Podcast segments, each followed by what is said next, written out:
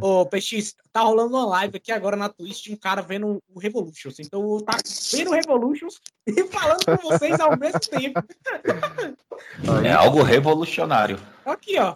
Caraca, que pauta grande, bicho. Eu não acho nem um filme. Ah, pauta. pauta grande? Meu Deus, hein? Alguém me chamou? Alguém me chamou. Saudades de gravar Mano. Pipocast. Oi, tá um vento, tá muito ruim meu áudio? Ah, me Então. É, Tá um ventinho aí. vento. É um ventinho. É que eu não queria sair daqui, que aqui dentro tem ar-condicionado. O vento do ar-condicionado? Não, é, esse, esse barulho que vocês estão ouvindo não é do vento, é do ar-condicionado aqui do meu trabalho. Ele é um ar-condicionado desse velho e grandão. Ora, Aí ele é Uhum. bem barulhento. É sério, o que vocês estão ouvindo é ar-condicionado.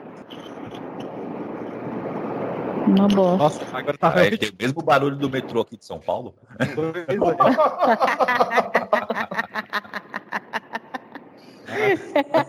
Saudade de terra lá. Ó, todo mundo com frase, todo mundo jantado, todo mundo com água. Eu não terminei de jantar, não, mas vamos lá. Que pena. Ô, pecado! Eu tô imaginando o, o Caldu com aquela canjica da Nabucodonosor, sabe? Aquela papo horrorosa. Vamos lá, que o papo hoje é grande demais, meus Vamos lá. queridos. Começando em 3, em 2, em 1, qual horário, meu Deus, que eu fechei o Skype? Aos 15h24.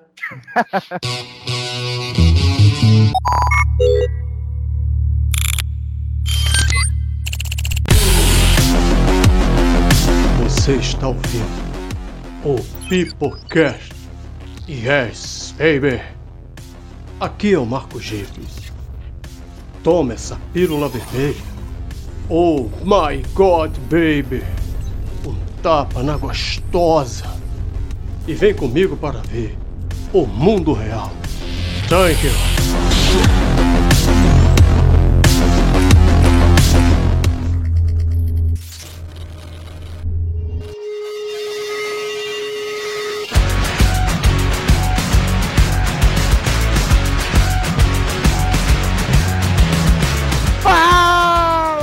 Fala, galerinha do mal, está começando mais um Pipocast para toda a sua rede de rádio, Anchor, Spotify, iTunes, SoundCloud, Castbox ou qualquer plataforma de áudio que esteja nos ouvindo de forma legal e legal. E hoje, meus queridos, se você é um ouvinte fiel e antigo, que ouviu lá no início do ano, a gente prometendo no nosso episódio de 2001 sobre os programas que teremos no final do ano, saiba que não somos políticos, nós cumprimos nossas promessas. Então, começando este final de ano como um presente natalino podcastal de tudo que prometemos, vamos fazer um mega especial sobre Matrix e o maior filme dos anos 90. Não poderia ficar com um simples programa. Então vamos falar de toda a carreira de Keanu Reeves, de toda a carreira das irmãs Wachowski, de todo o ano de 1999 e, claro, dos quatro filmes maravilhosos. Eu dispensei minha bancada principal porque eles são lupilados, é isso mesmo? Eu, eu, eu tô na gira certa do jovem? Não sei. Mas trouxe... Jovem não, né?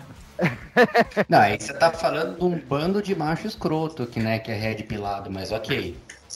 Ah, não sei, eu não sei. Então desculpe minha bancada por ter te chamado de... É, por conta do Keanu, mas bora nós. É, vamos, vamos seguir. Para falar sobre essa franquia maravilhosa, estamos aqui diretamente de São Paulo com Mr. Anderson.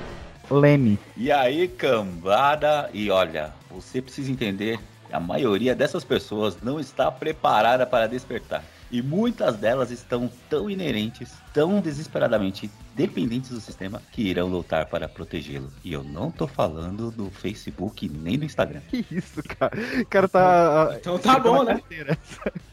Então tá, Ou é exatamente né? o que eu pensei. Eita! Eu só pensei, eita! Tá bom, cara. Deus entendeu essa. Entrega, me- Ou pode você entregar tá a pílula azul, Facebook cara. e do Instagram, né? É, é. o O questionamento. dilema das redes. Pode me entregar a pílula azul, cara. Eu quero ser manipulado. Pode me entregar Também. aí. Cypher estava Cypher apareceu. Apareceu o Cypher. E tomando sua pílula azul, estamos aqui com o Jonathan Santos. Uou. Fala pessoal, é um prazer enorme estar aqui participando desse podcast inacreditável. E eu não vou mentir pra você, PX. Todo homem ou mulher que pôs o pés na podosfera falharam.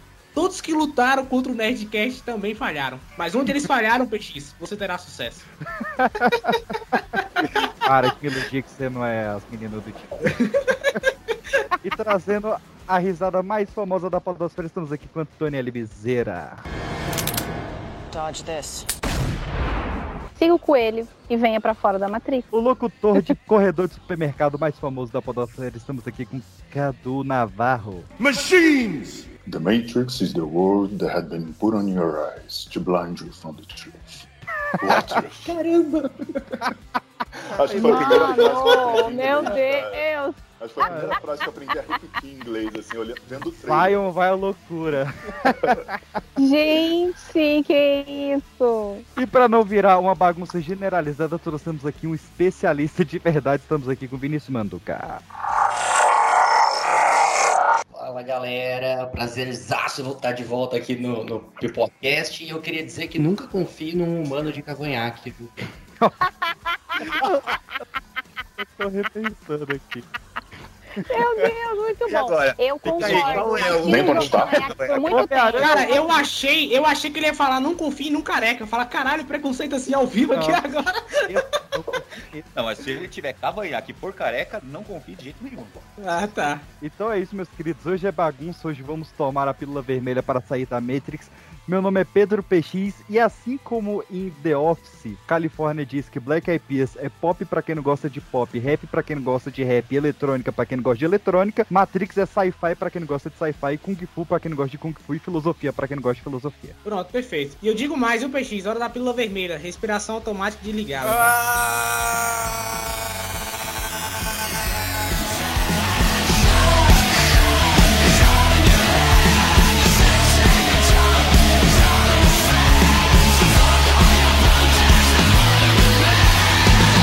Vamos lá, meus queridos. Começando, a gente não, a gente vai cozinhar vocês um pouquinho aqui, porque antes de falar do clássico Matrix, que muitos dizem ser a última ideia original de Hollywood, E é, de fato. e é de fato, né? Desculpa, Nola. Mas temos que falar um pouco sobre um cidadão chamado Keanu Charles Reeves.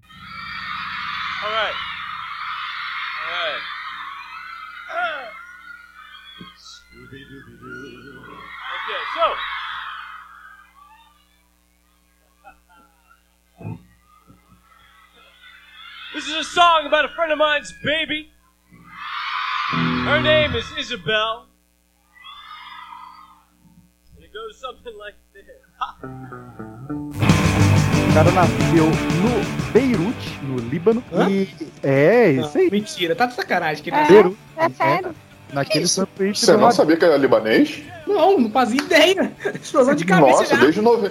desde antes do Matrix sabia que ele era libanês. Desde Cara, cara, cara, Feige, matérias eu sabia. Ele. Cara, cara, ele é, ele é Cadu. libanês desde 1964. Cadu, É, eu, eu, foi- ele é libanês antes do Matrix mesmo, é fato.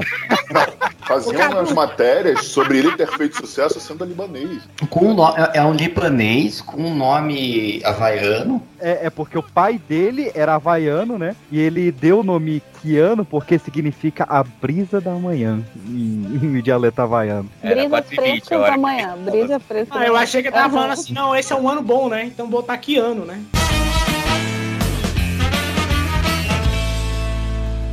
Nossa.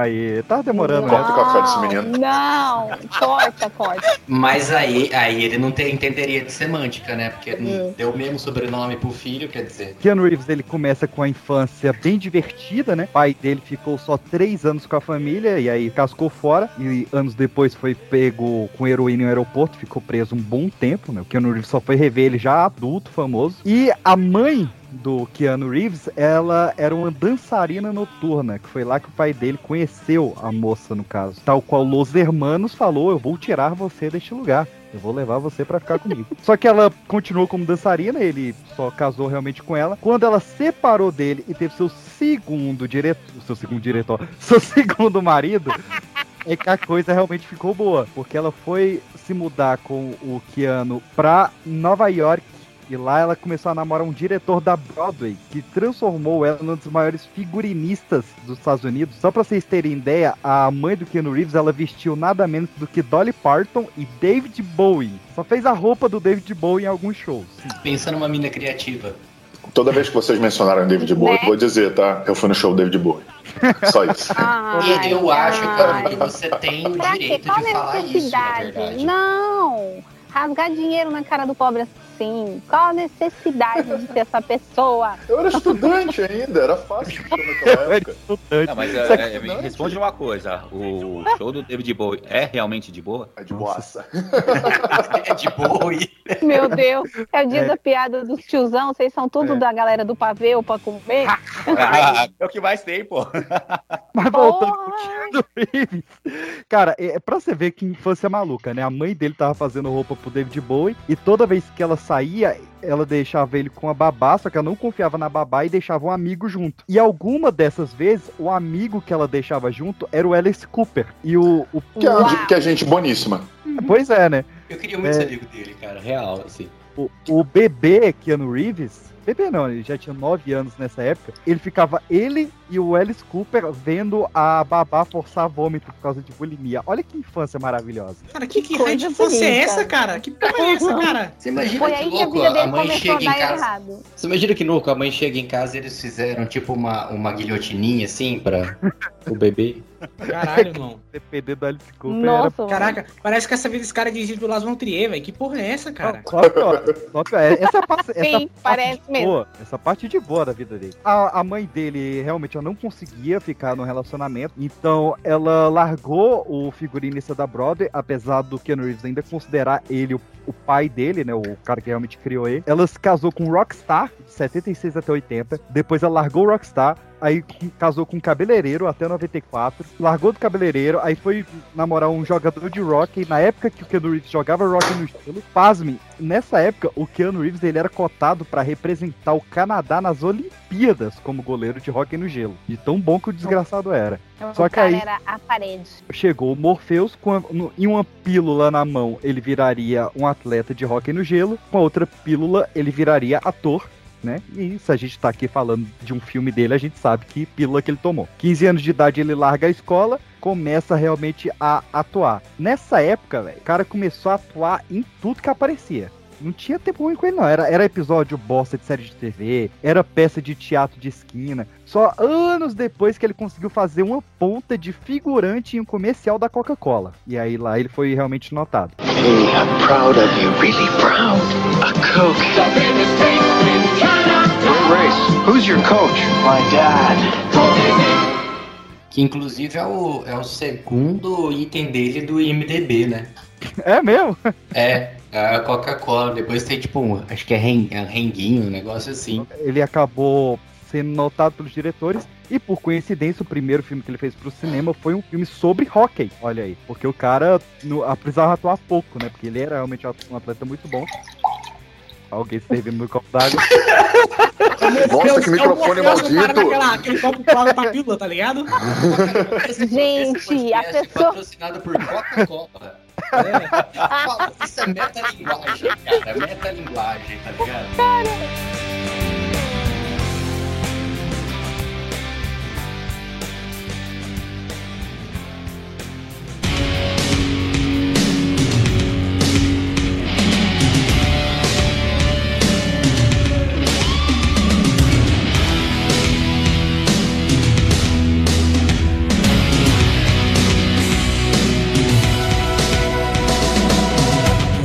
do Walker, você chegou a assistir, cara, porque a ideia que você me falou aí, pelo visto, é muito ruim, hein? Puta É que uma merda. É a pior Cara, eu lembro desse filme novinho e eu também não gostava de Billy Ted.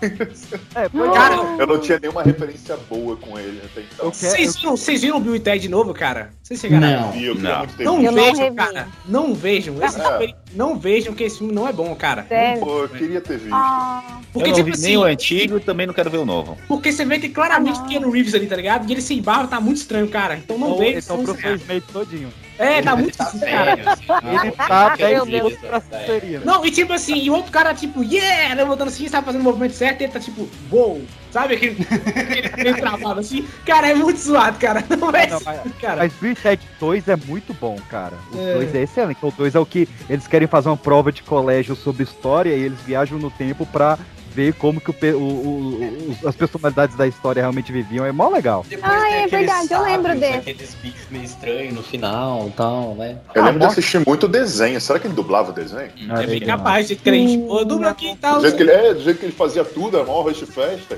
É, peraí, Bill e Ted desenho, vamos ver esse aqui. Muito desenho. É, só pra contextualizar, a gente tá em 1989, quando saiu o primeiro Bill e Ted. Bill. O que houve? Ted. A gente morreu, cara. Nem pensar. Pensa assim. Olha, E agora? quem é aquele? Oh. Quem é você? Ted. Esse aí é o Zé da Morte. Ah, e aí, como é que vai, Morte? Vocês virão comigo. Bill, não podemos. Temos que voltar pras gatas. Ted, não podemos. Nós morremos. E quem vai acabar com os nós maus? Temos que tentar. Dá licença. Tem um jeito da gente voltar?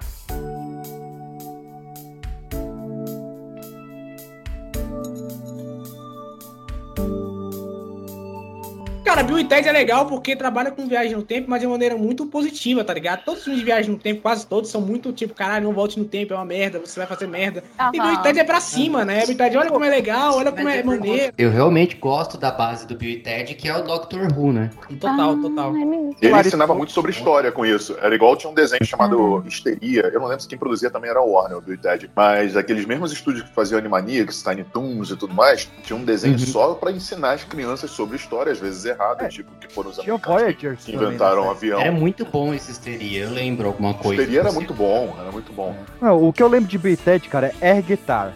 Excellent! É, o, o Air Guitar. Muito, bom. Pesquisando sobre a carreira dele, também achei que ele fez um filme em 84, que foi o primeiro filme lá que ele considera da carreira. É o Wolf Boy. E aí, dando uma pesquisada, encontrei que é um filme que foi considerado um ícone LGBT na época para o Canadá, que ele foi feito em Toronto. É uma peça de teatro, não um musical de teatro. Não É. chegou a ser filme. Ah, eu achei, eu achei que era Não, alguma existe peça um sobre. filme Wolf Boy, mas não é o dele. Que é esse filme Ah. de Wolf Boy é de 2019, se eu não me engano. Ah, Olha então aí. eu devo ter 28, acho que é. confundido na hora de, de É, anotar. mas Ah, eu Tá achei que era. Eu achei que era homenagem aos lobos, né? O Wolf Boy. Nossa senhora. Ele, a história é bizarra. Tá, vou deixar passar essa, Jonathan. Vai dar uma deitada. Meu trabalho aqui hoje é não esse. bem. Meu trabalho hoje é esse. Cara, cara, não, ó- olha a Horrível. sinopse aqui, ó. Dois adolescentes Não, ô, comprometidos Antônio. com um asilo, Bernie tenta se suicidar e David acredita que ele é um lobisomem. Me pegou. Eu quero É. ver essa peça. Aham. Eu achando que Matrix é o primeiro filme LGBT que ele tinha feito. Não é esse mesmo. Não, mas Então não, é filme, mas tem não tem filme filme mesmo. do, do Wolf Boy, Não, é peça. só, é, não, é só a peça, é verdade. É uma Só peça, peça. queer. É a pé. É. É, eu achei legal, porque, tipo, bem novinho, bem no começo, ele já era muito maduro pra participar de produções assim. No ano de 84, gente, um ator iniciante começar já com alguma coisa queer, né? Ele poderia ter sofrido inúmeras retaliações. E a carreira dele daí em diante deslanchou bacana, eu acho. Não, um cara que a, mãe vestiu David Bowie e a babá é, É. Web Cooper. Não é o É, cara. Bowie criou a Não, tá estética certo. queer, né? É, pois é, né, cara? Tava Total, na casa total. dele, né? Logo, É, quem criou a estética inspirações queer foi a mãe dele. Olha que coisa. É, às É. vezes, né? Sim, né? Que louco. E Já a mãe dele, e a mãe dele era ninguém mais, ninguém menos que o próprio David Bowie, tá ligado? E em algum ato Aí, aí. ó, cancela o Jonathan hoje, mano. Ele tá muito. Eu quero no verso. Eu quero esse Você já foi, Ela- você já foi ver o Homem-Aranha, por isso você tá Ela- feliz assim, né? Ela tem várias. Ó, o David Bowie tem várias fases, velho. Você não pode não dizer que ele não pode ter sido uma mulher em alguma delas. É o David Bowie, cara. Não, ele é. Sim, é várias encarnações.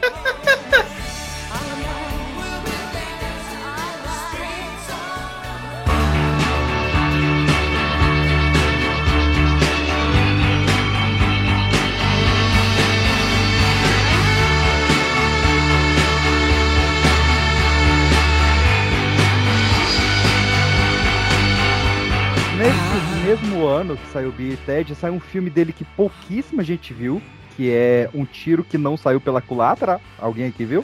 Não. Hum, hum. Mas foi nesse filme que ele conheceu. Não, o Ken Reeves faz uma ponta mínima no filme. Só que foi nesse filme que ele conheceu o melhor amigo da vida dele, né? Que foi o River Phoenix. Oh. O irmão Oh. do Fox Phoenix. Bem, o Keanu Reeves, cara, ele é o Ronaldinho Gaúcho do cinema. Porque não bastasse toda essa aleatoriedade da vida dele, ele decidiu largar o cinema por um tempo e ir pro teatro. E ele sempre amou Shakespeare. Então, é, a, a vida dele, ele sempre quis fazer Hamlet no, no teatro. E, e vários especialistas em Shakespeare falam que o, o Keanu Reeves está entre os três maiores Hamlets já interpretados na história do teatro Caralho. Ok. né? E ele, e ele, convenhamos, ele não é lá um baita ator, né? Mas ele é realmente a paixão que ele tinha pelo Hamlet. E quando ele foi fazer esse Hamlet, na primeira semana, não só esgotou completamente os ingressos, como veio uma caravana de japoneses devotos por Keanu Reeves. Isso, cara, nos anos Meu 90, Deus, a primeira anos 80. seita. A primeira seita de Keanu Reeves. Cara, é uma seita japonesa de Keanu Reeves em 89, cara. Isso é muito bizarro. Será que eles existem ainda? Quero me juntar a eles. E era tão estranho que muita gente ia na peça só pra ver a seita dos japoneses devotos de Keanu Reeves. Olha só que marketing, cara, que coisa interessante. Gente, esse cara agrega produtos, né, ao trabalho. Eu Acho incrível o marketing em volta. Não, a gente tá falando dessa seita da, da era moderna, né? Porque a gente tem que lembrar que ele já vem lá da era medieval. Né? É, Ah, pois sim, é. é. Sim, É por isso que ele é tão bom. Ele tem conhecimento acumulado de Exato. milhões de vidas aí que ele foi passando pra frente, entendeu?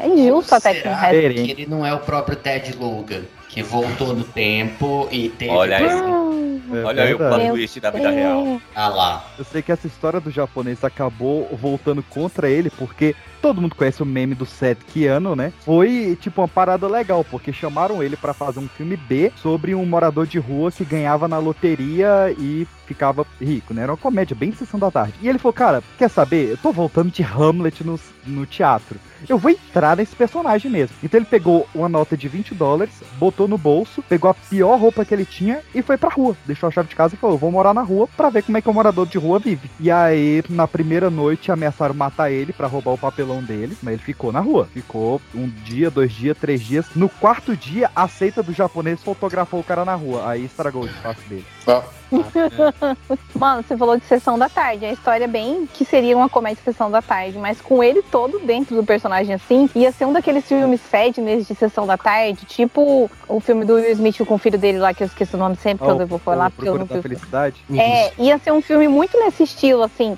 que você no fim ia falar assim, gente, por que, que eu assisti esse filme? Todo molhado de lágrimas, sabe? Tipo O cara. É, é isso. O cara ter passado todo esse tempo na rua e aí não ter saído do filme, que injustiça. Vamos gravar esse negócio aí, rapaz. Ele já começou roubando, que não deveria ter 20 dólares, né? Esse tempo não tem nem tem um dólar, já começou roubando. Mas beleza. beleza. Cara, eu só queria falar que hoje, ho- hoje eu dei um smartphone para um morador de rua, cara. Olha aí. Vocês aí. não imaginam a minha felicidade de ver ele. Cara, João Dória, assim, que beleza, cara. Não, mas de verdade, cara, principalmente na hora que ele tirou a arma da minha cabeça, você precisava ver a felicidade. cara, foi incrível, incrível. Gente, para, eu vou morrer. não tem preço, né? Não tem preço, fazer o bem. Não, o cara, o cara lançando o Hulk do da Real Leão, eu te dou um smartphone, mas você vai ter que pular cinco cirandinhas. E tirar a arma da minha cabeça, é importante. Ah, é. Essa Ai, gente, morri. Total, eu também fui. Nossa, você é bom com isso. Você já pensou em gravar podcast? Grava não, cara, não pode esquecer nada de bom não, cara.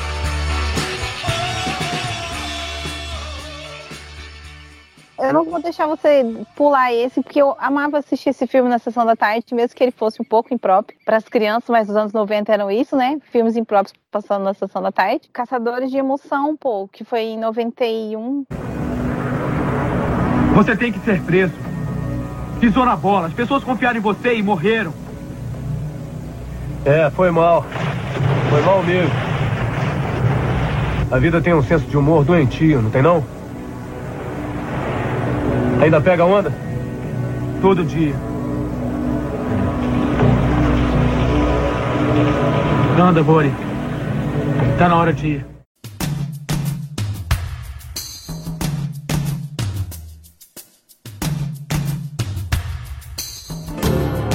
Na verdade, esse filme que me apresentou Keanu Reeves na vida. É. Patrick Swayze, né, cara? Não, não tem como Sim. ser mais, mais sessão da tarde possível, né?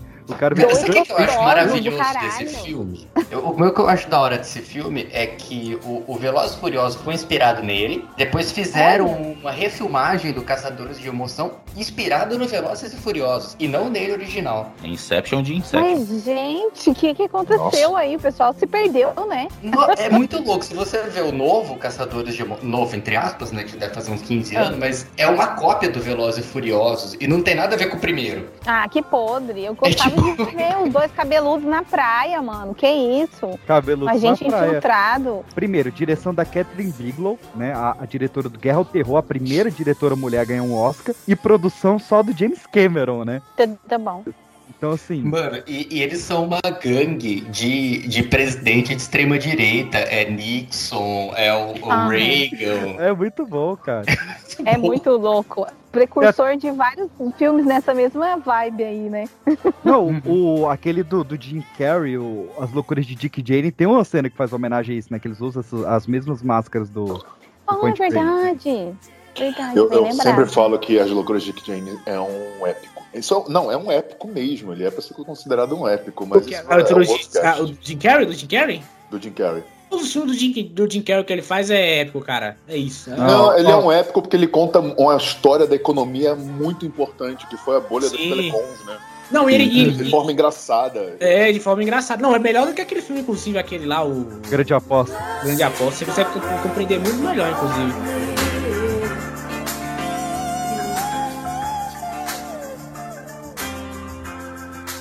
Anos 90, meus queridos, o Keanu Reeves ele sai dessa empreitada como morador de rua e ele decide abrir uma banda de rock chamada Dogstar. Muito bom. Tem que ver qual que é a referência de rock que ele tinha, né? Cara, David tipo, Bowie. Novamente, né, David Bowie. Cooper, David Bowie. Mas ele começa como baixista, a banda durou até 2002, se eu não me engano, e ela teve um reunion ali em 2014 e tal, então realmente, acho que tem três álbuns e tal, tá tocando aí a Dogstar no fundo, mas ele viu que isso não dava pra ser a profissão principal dele. Em 92, ele decide atuar em um filme de ninguém mais, ninguém menos do que Francis Ford Coppola, o Drácula de Bram Stoker. If I may inquire, what in fact happened to Mr. Renfield in Transylvania? Nothing. Nothing. Personal problems. Close these transactions, and your future with this firm is assured. We can be married when I return.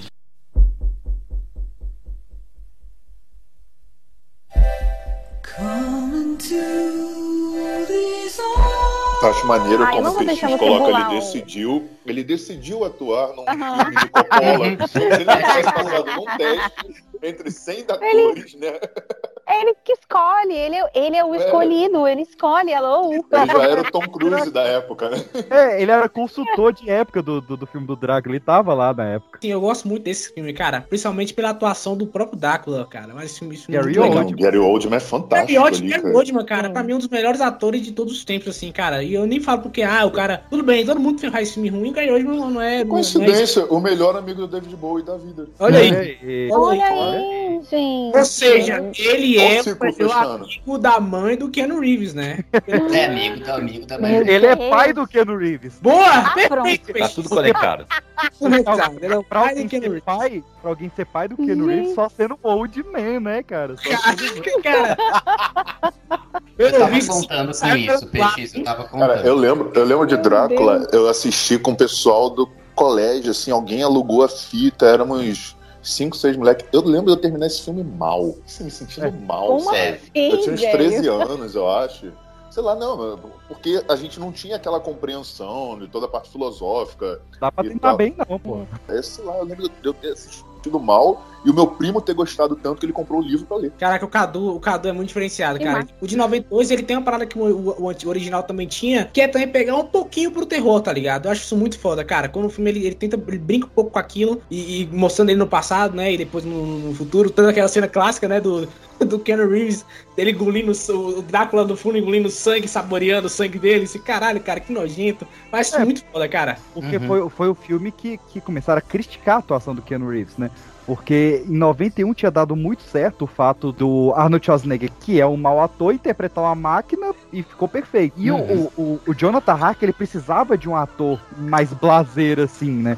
Que não, não, não, fosse muito expressivo. Só que aí o Keanu Reeves, ele deu um overact ali, ele ficou afetadíssimo no, no papel e o pessoal não curtiu muito. Não, e esse filme também é importante porque tem duas duplas, a dupla, né, uma das duplas mais legais do cinema, que é o Keanu Reeves e a Iona Ryder, né, cara, que são uma dupla foda.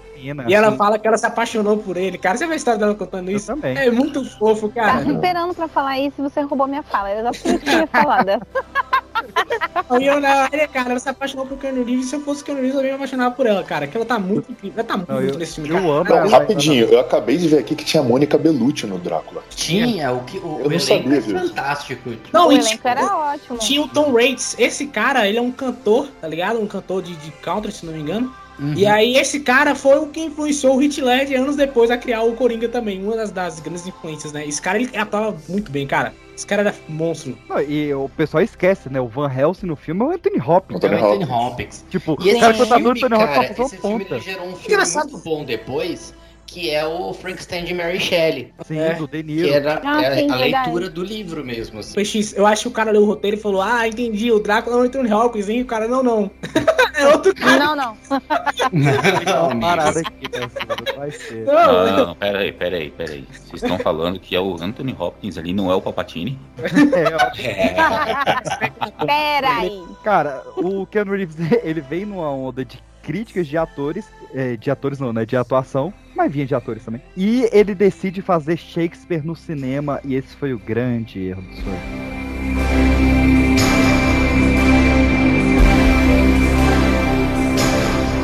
Being reconciled to the prince, your brother, I owe you all duty. I thank you. I am not of many words, but I thank you.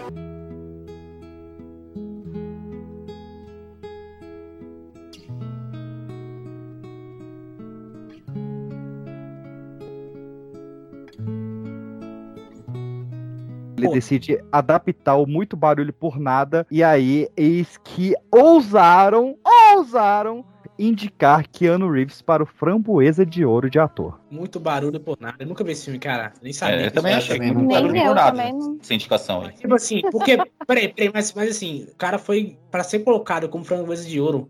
É porque, desculpa, ele, tava, ele deveria estar muito ruim nesse filme, cara. Ele deveria estar realmente de um nível de Mas qualidade. eu não entendi. Ele, é que o ele atuou de ouro, ele, ele produziu? Você falou ele fez, eu fiquei confusa. Ele atuou, não, ele, ele atuou, ele atuou, ele faz o Don John no filme. Ah, olha aí quem tá dirigindo, Kenneth Braga. Não é esse cara, não, esse cara. Ele tá, ele tá diri dirigindo e atuando, ele é o principal do ah, filme. Esse não. cara, ele tem que parar, cara. Foi dirigir Thor, fez merda. Irmão, uhum. os é a vida, Foi cara. atuar em Tenet, fez merda. Porra, não, caralho. Mas, cara, sério, olha, olha, olha o elenco, né? Emma Thompson. É, Emma Thompson, Keanu, Keanu Reeves, Kate Beckinsale, Robert Sean Leonard, que tava vindo direto do Sociedade dos Poetas Mortos. Denzel Washington. Denzel Washington e Michael Keaton, cara. Michael que elenco. Só lembrando que você tem, por exemplo, Emma um Thompson, porque você não pode fazer. Tem uma cláusula, né? Você não pode fazer nenhum filme do Shakespeare se não tiver ator britânico. É, é, é por isso que eles chamam. Não, eu tô. Eu tô não.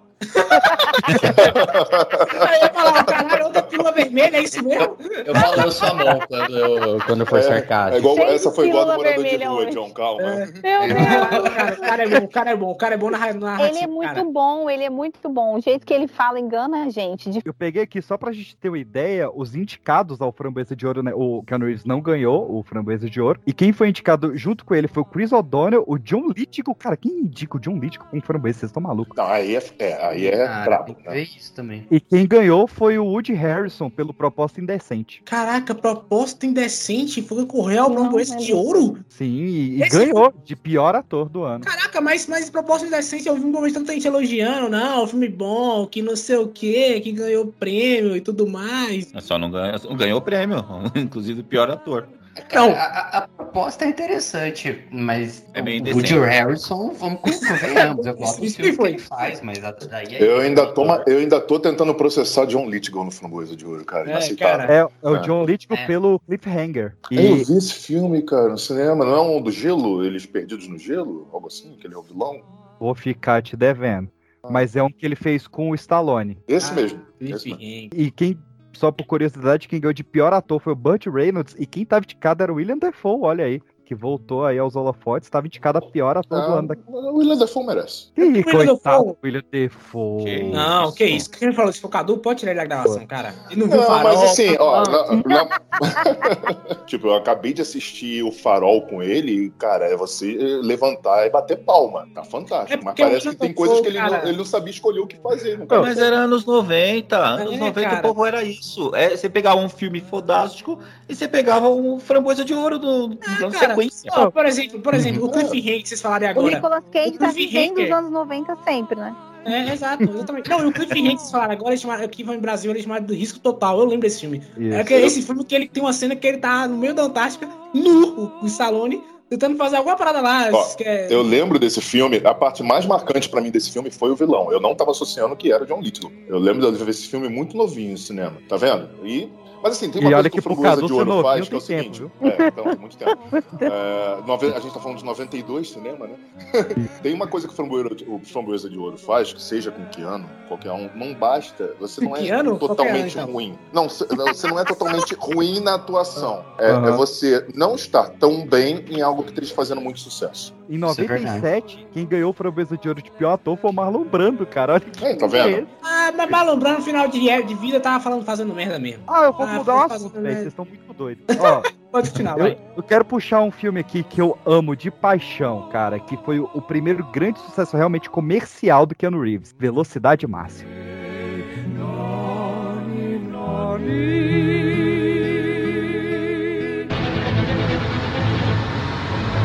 Segurem-se nos seus assentos ou então onde puderem. Quando chegarmos lá, se abaixem. Mas só isso? Só isso? É o que podemos fazer. Vamos botar isso debaixo do banco, tá bom? Ponham as bolsas debaixo dos bancos.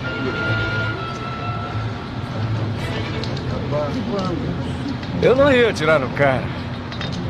Segure-se. Isso vai dar certo mesmo?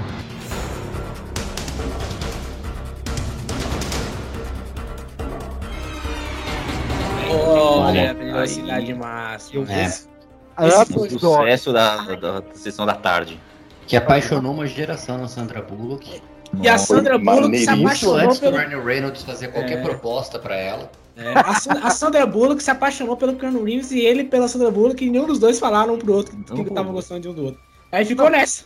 O filme inteiro. Mas que proposta, né, cara? Que proposta foda. Eu vou te botar no ônibus e ele tem que ficar sempre na, na média ali de 80 km por hora, senão a bomba explode. É Esse filme é muito. Eu tinha, eu tinha ido ver também no cinema com Cara, meu é primo. muito bom, cara. Esse Eu é lembro que aí bom, a gente cara. já Esse conhecia é Keanu. Reeves e não conhecia Sandra Bullock, né? Depois veio Sandra Bullock com a rede. Depois, aí que eu, que eu lembrei dela. E o segundo, o segundo terrível. É o do navio. William É horrível. Ah, é não, horrível. E não tem, É, não tem navio. Keanu, Não. né? Não, É. Mas tem o William desses olha ele é Mas tem o William Defoe como vilão. A gente e- volta no que eu tava Olha falando. Ok. Inclusive, in- inclusive o, o, o Velocidade Máxima 2 chama, o, o- fizeram uma das maiores propostas de cachê da história pro Keanu Reeves voltar. Ele disse que não voltaria, que a proposta era uma merda, porque navio não é tão rápido assim. E aí, essa recusa ficou marcada como se ele fosse babaca. E aí, ele ficou 10 anos sem trabalhar com a Fox porque ele recusou Velocidade Máxima 2. Caralho. É, o navio não precisava ser rápido, né? Ele só tava imparável, que eu lembro. É. Tanto que ele vai entrando no poço e tipo, você vai fazer o quê, né? Você É. aceita que.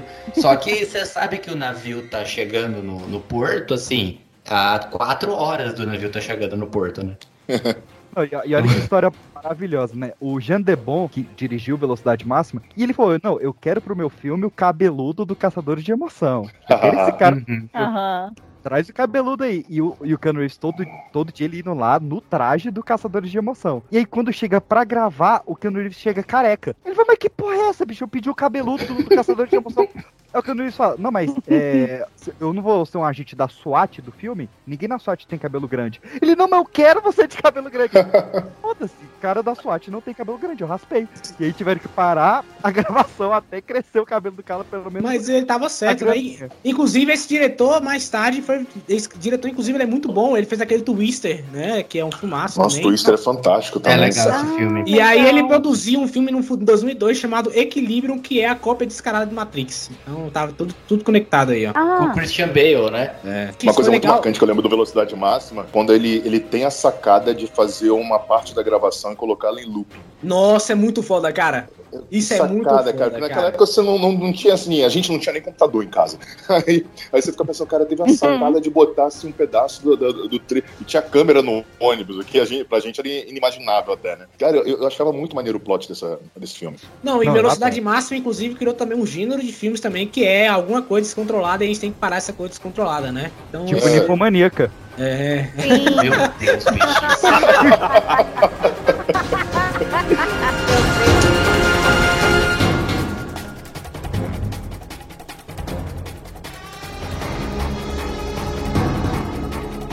What do you think happens when we die, Keanu Reeves? I know that the ones who love us will miss us.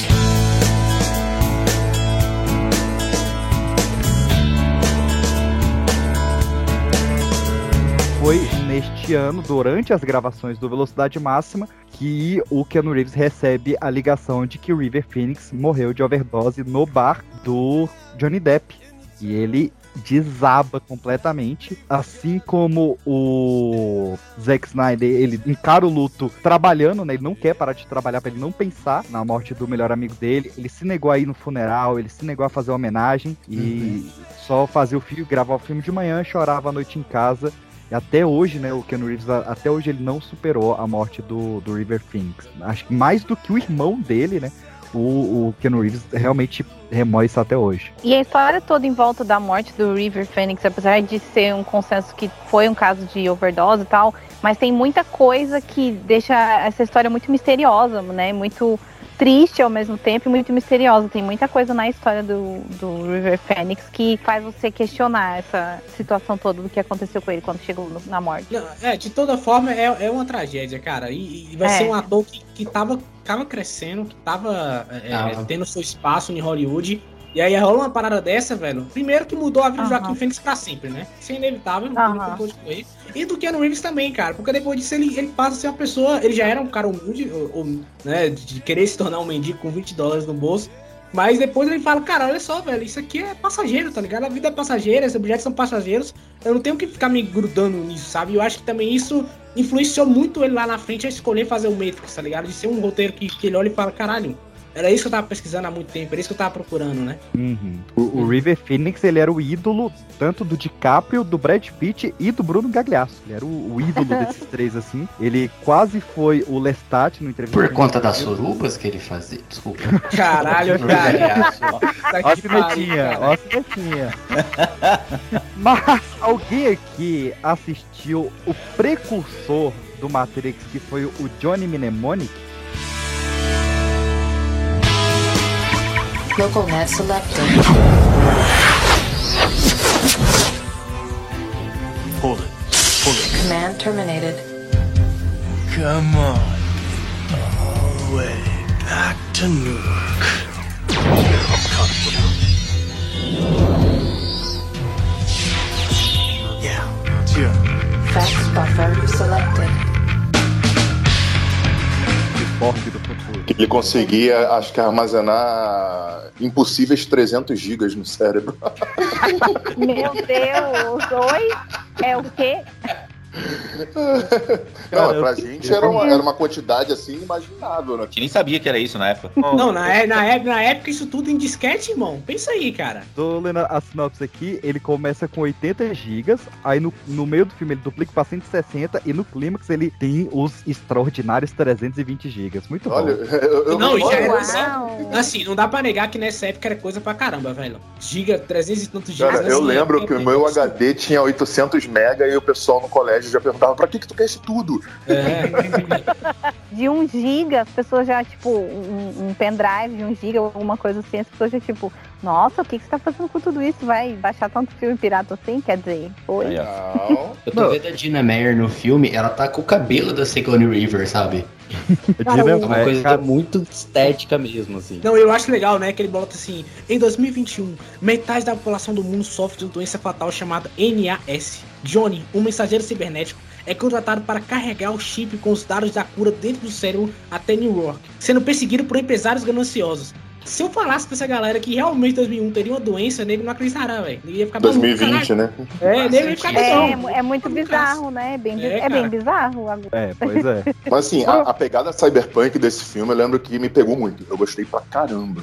Olha, primeiro que eu já, eu já vou dar um spoiler, cara. Eu sou um fã de Cyberpunk. Pra mim, medieval é legal, é maneiro, hahaha, é legal, tá. Mas Ah, Cyberpunk consegue, consegue puxar tudo, tudo que eu gosto de, de crítica social, de sociedade, de você ter que criar todo um ambiente. Pra mim, Cyberpunk sempre foi muito mais interessante, sabe? Eu sempre tive mais interessante. Também. E, e- e isso tudo foi principalmente porque eu vi Matrix quando eu era criança e falei, caralho, é isso aí. Filme bom é isso, tem que ser assim. E o Johnny, e o Johnny Mnemonic é isso, cara. É um filmaço de cyberpunk, cara. Tanto que aqui quando ele coloca aquele, aquela ca- capacete na cabeça dele, é muito Neuromancer, velho. Se vocês compararem, é Neuromancer total ali, velho.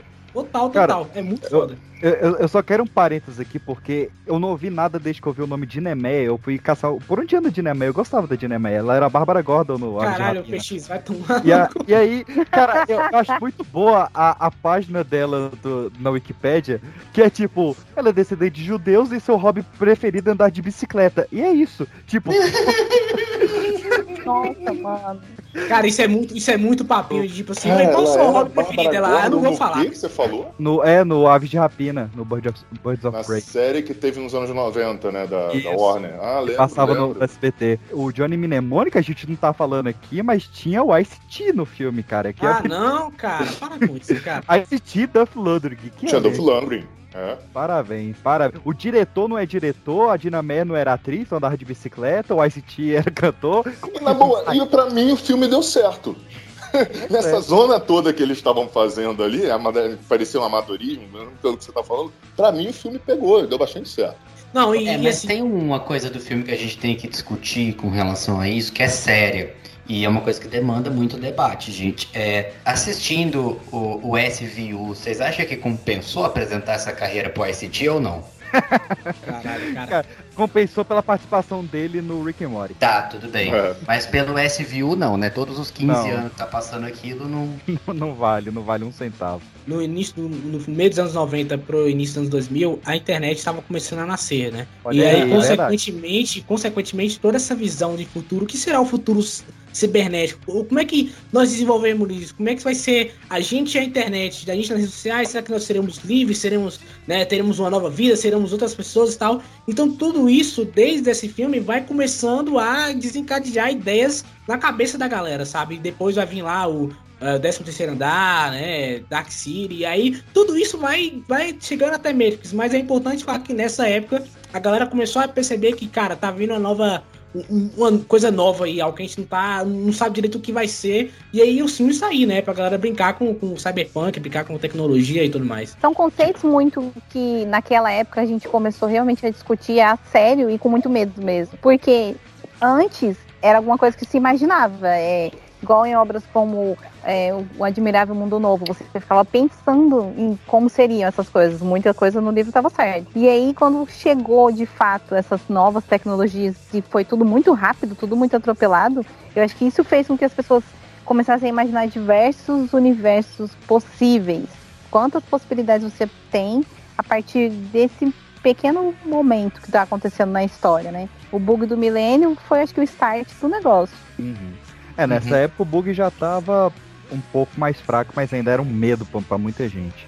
E Meu- assim, cara, o próprio fato deles usarem, a gente brincou assim, ah, ele tinha não sei quantos gigas de armazenamento, mas pro filme ser comercial, pro filme tá vingando, ele tem que ter uma linguagem possível. Então, só da galera já tá se acostumando com essa ideia de gigabyte na época, só de ser um vocabulário, já mostra como isso já era, já tava presente no cotidiano, né? Então, mas não tava não, isso não tava não, isso era muito nichado. 95 pro, pro grande público, o pessoal não sabia o que era gigabyte, nem o que era Minha mãe não sabe hoje o que que é gigabyte. Não, Ah, não, mas você é já que tinha eu, noção eu de fazia, eu fazia disquete, escola de informática. A gente teve um também. gap muito grande. Meu círculo de amizades, que era colégio no segundo grau e tal, a gente fazia colégio técnico de informática. A gente sabia o que, que era e achou aquilo inimaginável, né? Vamos ver Johnny Mnemonic. Mas pro grande público, o pessoal não sabia o que era armazenamento assim, mega, giga e vai. É, eu acho muito engraçado o subtítulo do filme, né? O ciborgue do futuro. 1997. Esse é demais. Que ideia genial, cara. Porque John Milton, ele diz pra mim uma das maiores falas da história do cinema, que é o look but don't touch, touch but don't taste, e taste but don't swallow, em Advogado do Diabo. Ele dá esse presente extraordinário e depois o que ele faz, eu juro, para seu próprio divertimento, para seu próprio espetáculo cósmico particular. Estabelece regras opostas, contrárias. E é esta a piada maior. Olhe, mas não toque. Toque, mas não prove. Prove, não engula. Enquanto você tenta entender o Todo-Poderoso, o que ele faz? Ele fica lá em cima, morrendo de rir de você! Ele é o intolerante, é um sádico! Ele é o senhorio relapso! Adorar isso nunca! Melhor reinar no inferno que servir no paraíso.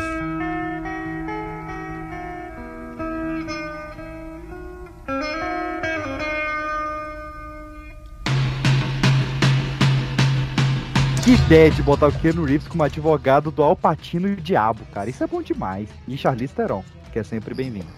Cara, é, eu é, acho tipo, uma das é, melhores que atuações do. Alpatino ever. Total, total. Uhum. Cheirado Sim. louco. Loucaço, loucaço. Concordo. As cenas dele na igreja são fantásticas. Ela falou que apaga um pouco o Keanu, essa atuação do Alpatino. Teve uma crítica muito em cima que parecia que ele não conseguia acompanhar ou não entregava o suficiente. Eu não sei o que se era o que esperava. É, não sei se o Peixe sabe se também ele foi indicado na Framboesa de Ouro. Esse talvez nesse fosse merecido. Eu tô aberto aqui, ó. Não, não, não. Não? Não, não pior que foi não. Eu digo merecido por aquela mesma teoria de que o Framboesa de Ouro é algo que não se vai tão bem, mas que fez muito sucesso. Não, não que tenha sido realmente ruim. né? No, o Keanu Reeves ele não teve uma má atuação. É que, vamos falar a verdade, atuar do lado de Alpatino é uma responsa do caralho. Não, e naquele Eita. filme, né? O Alpatino que filme, inclusive, pelo amor de do Deus. Advogado do Diabo foi uma coisa. Mas, ó, cara, eu acho interessante a atuação do Keanu Reeves nesse filme, de ser um cara mais, mais, mais é, Ele é sensato. introspectivo. Exato, É. porque, tipo É, assim... eu acho que ele porque faz bem você- o papel. É, porque, tipo assim, você tem de um lado, tá lá o, o, o, o, o Alpatino na loucura máxima, tipo, caralho, é isso aí, sabe? Botando a língua pra fora, botando a água na água e olhando pro Cristo e rindo. Tá na loucura, tá ligado? Enquanto o Keanu Reeves tá segurando o tempo todo. Porque a ideia do personagem é justamente essa. Olha, cara, o diabo tá te tentando, você vai fazer o quê? Você vai Ele fazer é o quê? contraponto. Ele é o É, contraponto da exato. loucura. Exatamente. Foi essa leitura que eu fiz também. Tanto que no final é Ah, bem- O papel do Keanu Reeves é bem encaixado. Ele precisa Uhum. interpretar um personagem mais, mais Pra contido. mim, pra mim Tanto também, que no mas final- os reviews que eu vi desse filme falam mal da atuação dele. Eu não concordo. Eu não concordo. Mas Não, mas, gente cara- recalcada. Keanu? Reeves nunca foi um ator dos anos 90 e início dos anos 2000 que foi sempre elogiado. Ele virou o queridinho do mundo há Agora. poucos anos, Agora, há um menos de é. uma década. É, isso é verdade. Mas até É início de anos 2000, o Keanu Reeves sempre foi crítica de é, ou amar ou odiar. Então, ma- é só É. mais uma crítica que eu fazia dele. É. Cara, Não, tava total. difícil pra ele ganhar o Framboesa, cara, porque tava concorrendo o Arnold pelo Batman Robin, o Puta Chris O'Donnell pelo. Batman Robin, o William Defoe pelo, pelo O Batman Robin. 2, O Shaquille O'Neal pelo Steel, cara. Que ano maldito, Nó. cara. E o, e o John Voight teve três indicações de pior ator. Pelo Most Wanted, pelo U-Turn e pelo Anaconda. Eu fico pensando nessa galera nesse ano que viu, viu Aço do Shaquille O'Neal. Aí viu Batman e Robin e aí falou: Não, não, o Advogado de Diabo é um filme ruim. Tu tá maluco, né, cara? E o Speed 2, cara. Velocidade máxima 2, pelo amor Caraca, de Que Deus. tristeza, que tristeza que era os anos 90. Isso era o que a gente tinha de filme de herói. Ah, Só cara, queria falar, quem que, quem que concorreu em três categorias? John John Voight. Voight. O John Voight, cara, é a máxima coisa, né? Se você quiser fazer uma coisa bem feita, se concentra nela, sabe? Tipo, não tenta fazer tudo ao mesmo tempo. Ele, ele fez o Procurado, Reviravolta e o Anaconda. E foi indicado pelos três filmes.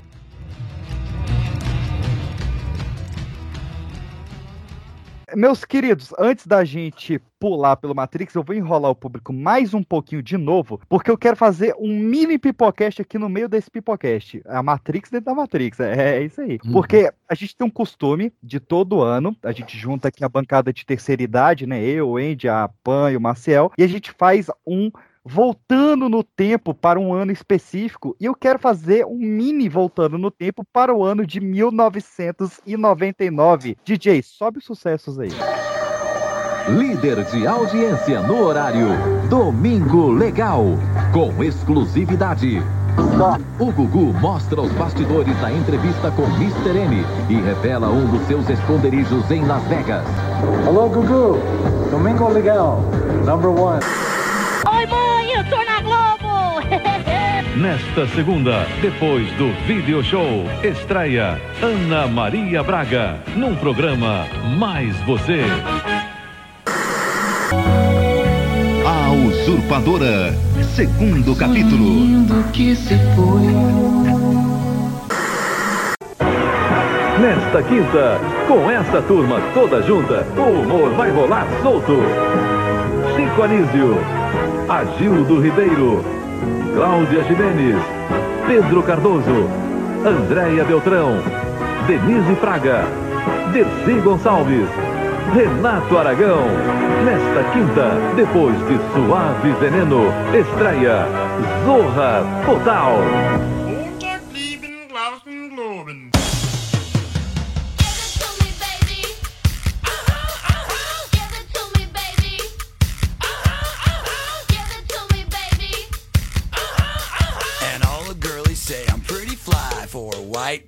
Cara, 99, a gente começa o ano, mandato do FHC iniciando e Bill Clinton sofrendo impeachment. Então já começa o ano brabo. 99 eu não lembro nem onde eu tava, socorro. Eu não tava nem no Brasil, pra ter uma ideia. Então eu tava longe de toda essa zona. Ai, que rico! Ah, não, era só, era só o intercâmbio, não era nada demais. Então, ou você tava vendo o impeachment do Bill Clinton, ou você tava vendo o Putin virando primeiro-ministro da Rússia. E ele tá lá até hoje, miserável. É, esse era o tipo de noticiário que eu estava assistindo. Puxa um aqui que você lembra então, Andy. 99 foi o fim da rede manchete, cara. Olha aí. É um novo universo com novos desafios. O mundo precisa de mais heróis. Era o Nando, me convidando para ouvir a décima sinfonia do Beethoven no carro dele. Mas o Beethoven só escreveu até a nona. Hum, tem alguma coisa no ar. There's something in the Airado Lacta. Ao leite, branco e recheado com chocolate branco. Bandai apresenta Os Cavaleiros do Zodíaco. Gêmeos são os guardiões do universo. Compre agora! Compre agora pelo sistema Postage. Máquina fotográfica importada Fotomágica. Já vem com filme a cores, bateria e flash.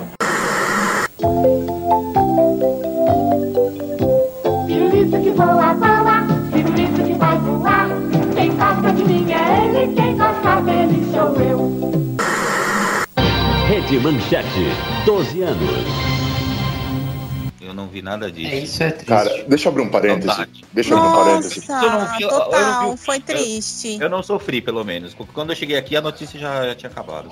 Eu fui muito na Manchete, onde eram os estúdios da Manchete, porque era um bairro vizinho ao meu, bairro que eu cresci ali, onde tinha o programa da Angélica, o Milkshake e tal, e era um vizinho, a maioria dos meus vizinhos trabalhavam na Manchete, todo mundo morava ali em volta por isso. Eu vi agora, cara, é uns caras explorando os estúdios abandonados da Manchete. assim, que troço, Caralho, mas tá com tudo lá sério? largado, sério. Tem, um, tem uns, como é que fala aquele negócio de projetor? As revelações, tudo lá pelo chão, uns cofres, tem script, tem cenário. Pô, pegar essas coisas e vender na Shopee, caralho. Tá? Não, aí tem tipo um pessoal lá Nossa. do bairro faz uma curadoria, só, tem- só entra com eles e não podem pegar nada, entendeu? É tipo uma expediçãozinha que fazem lá. Olha, a coisa que eu mais lembro de, de- dos anos 99 era o medo da virada do ano no bug do milênio. E a gente Sim, falou isso inclusive, no mim. episódio do Pipocast dos anos 2000. De 99, o que, eu, o que eu mais lembro é Matrix, mas se vamos falar de outros, eu ia falar da Bruxa de Blair. Bruxa de Blair. Cara, eu lembro de Matrix, Bruxa de eu lembro que a gente escutava muito a palavra FMI, não lembro se vocês lembram que era uma realidade, assim, tipo, FMI, né? A gente falava de Nossa, camadas você de desenterrou uma notícia tão horrível. Era Sim. que o Brasil Ele devia pro falava muito mundo de inteiro. camada de ozônio e, e gases, você não podia usar desodorante, eram umas coisas assim, sabe? Ó, mas era Eu época boa gente- também, viu? Que era a época do dólar a 1,71. A gasolina vi- era. A, alta da gasolina foi R$ 1,11 em 99. Que alta? Enorme. O, e o, o carro popular mais caro da época, que era o- o Palio, ele tava sendo vendido a 10.800 reais. Mas os salários também eram muito mais baixos, né? 136 É, reais. o isso salário é. mínimo. Exatamente. Sim, Mas- o poder de compra que você tinha na época ainda funcionava, cara. Hoje em dia tu ganha, tu ganha isso aí, tu não consegue comprar um carro de 10.800. É, Você comprava o frango na padaria por um real. Porra, É, né? não, mas hoje. Nossa, hoje eu o ia na compra, padaria com um real e voltava com 10 pães. É, eu também. Era 10 centavos o pãozinho, não era por peso. Mas assim, eu, eu, sinto, eu sinto dizer isso pra vocês, mas nada disso é real, tá ligado? Isso aí é tudo uma grande erro. É, isso é coisa que bota na sua cabeça. Eu quero deixar o Cadu velho aqui, porque em 99 nasceu o Zé Vaqueiro, que é um dos maiores cantores hoje do Brasil. Ele nasceu Nossa. em 99. Um Por que, que eu vou ficar velho por causa disso? Não, não, Não é sei. só o Cadu que vai ficar velho. Eu acabei de me sentir uma idosa, tá? Eu Obrigada. pensei, Eu, eu nasci em 98. Então eu não tinha nenhum ano de idade pra poder sair. Agora eu me senti velho.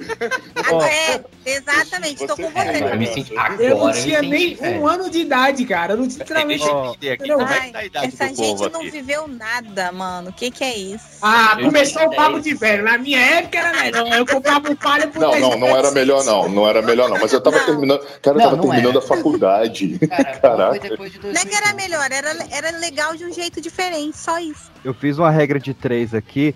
Se na época em que o salário mínimo era 136 reais, o cinema era 1,75, hoje com o salário mínimo 1.210, o cinema era pra ser 15,50, viu, Ansem? Fica esperto aí. Né? O cinema é 40 Né? reais. Pra vocês tomarem na porrada. 50 Ó, mil. Quem mais nasceu em 99, meus queridos? O Vitão nasceu em 99. Ai, o Lil Porra. Nas. Porra, traindo tá desde hein? pior. Grande Só tá ficando Vitão. pior.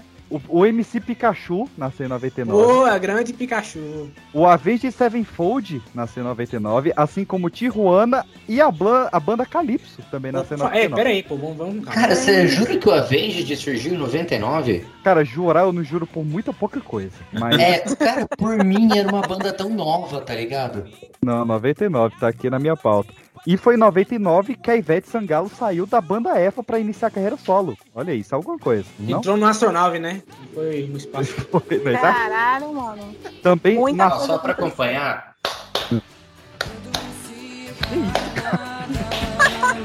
Eu não tô entendendo. Minha vida é um flash. Caralho, que Controles, botões antiatômicos. Mas olha, olha bem, meu amor. Final da Odisseia terrestre.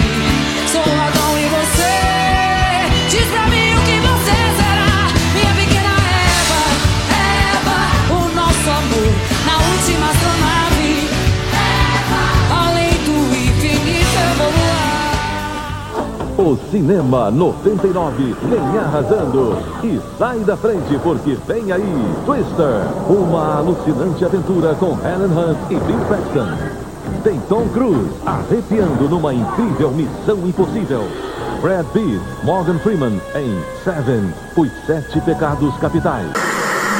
Há 1999 anos, quem poderia imaginar que uma coisa chamada computador ia deixar tanta gente assustada? Não passava pela cabeça de ninguém um tal de bug do milênio.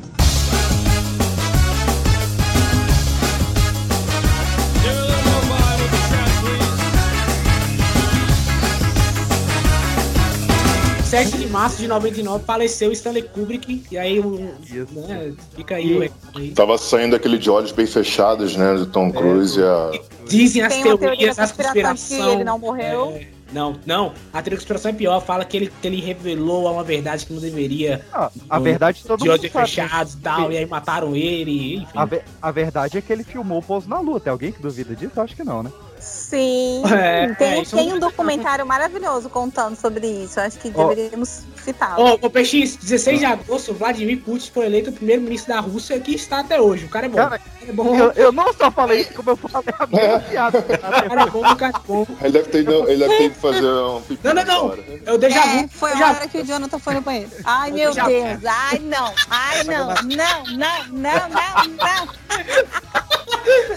Jonathan, eu vou aí te matar. Ô, PX, PX, eu procurei aqui, parece que o palio na época tava 10 mil. Meu Ele falou Deus. isso também.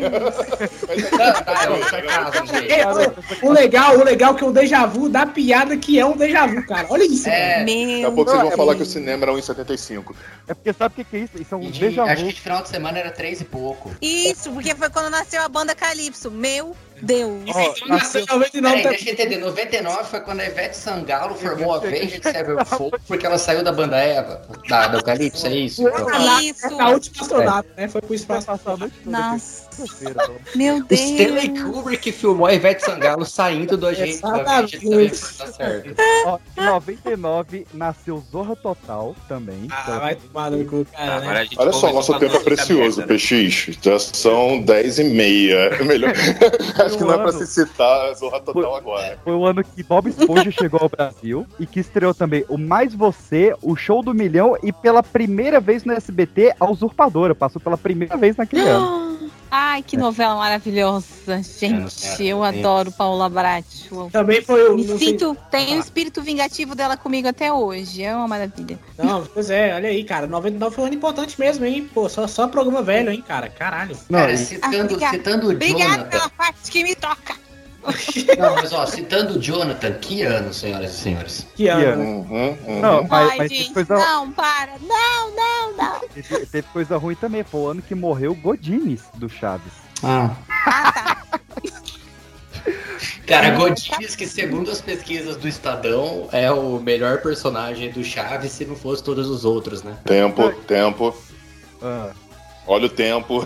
ah tá. Gente, pelo amor de. E- O e que eles tiraram? Foi o ano do, do vacilo do, do prêmio Nobel, porque o prêmio Nobel considerou o PayPal uma das piores invenções da década. Se soubesse da verdade, ficaria enojado. Vontade de no tempo e falar isso. Acabou com a desigualdade social, eles sugestiram graças ao PayPal.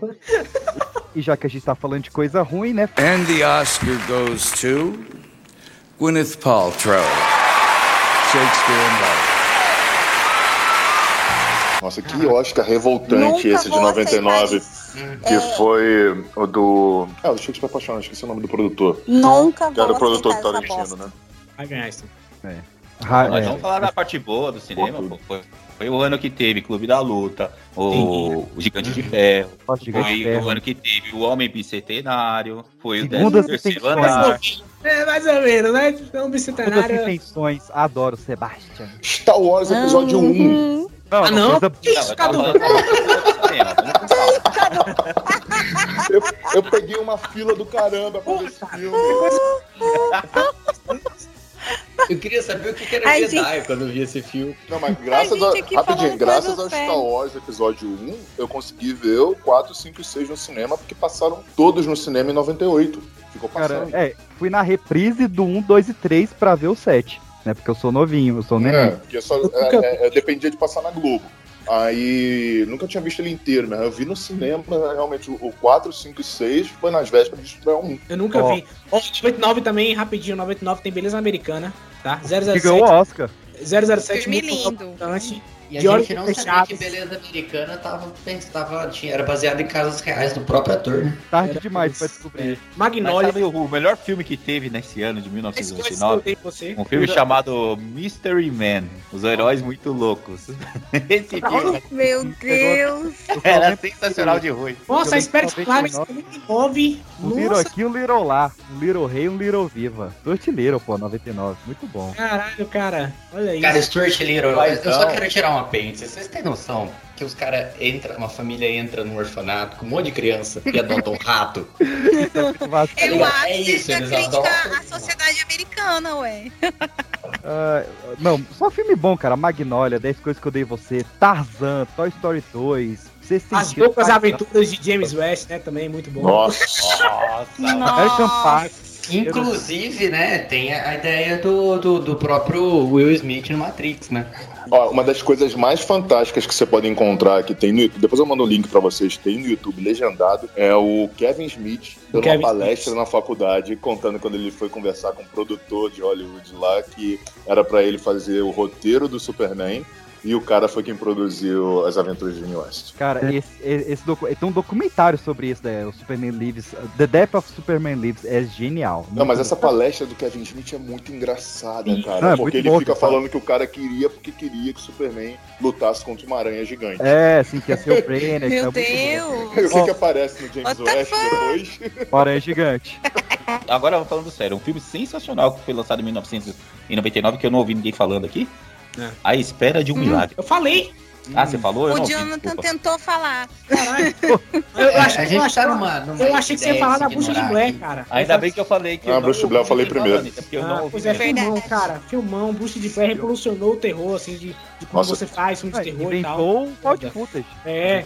Bruxa de Blair. Olha o tipo de rolê que você inventa quando você junta um monte de cinéfilo. Temos agora também- a gente só falou desses filmes todos. Temos De também 99. os do Nicolas Cage também, que é um filmão, só queria falar isso, que é um filme muito bom mesmo. Eu- eu- O defensor do Nicolas. Cage, né? Já chegou já. Por favor, eu tô aqui pra isso. 8mm.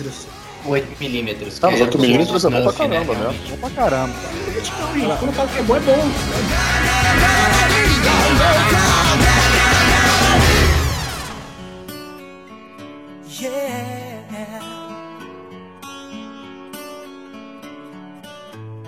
You are my fire, the one desire. Believe when I say I want it that way. But Eu queria só puxar aqui o top 5 músicas chiclete de 99. Que ano de música chiclete? Keanu Reeves, hein? Em- em Aí número você falou 5, comigo. em número 5, I Want It That Way, do Backstreet Boys.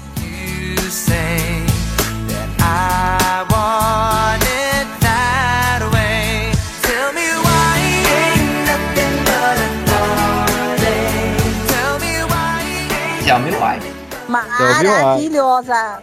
Por favor. Número, número 4, Mulher de Fases, do Raimundos. Tinha acabado Ah. de sair o Sol do Forever.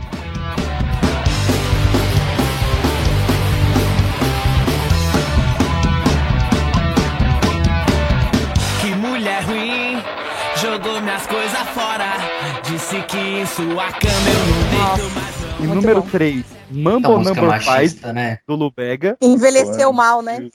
Mambo Number 5 também. Envelheceu mal. Vamos no Five também, exatamente. São duas que Esse eu não envelheceram conheço. assim, é muito mal. Esse eu não conheço, qual é? Mambo Number 5.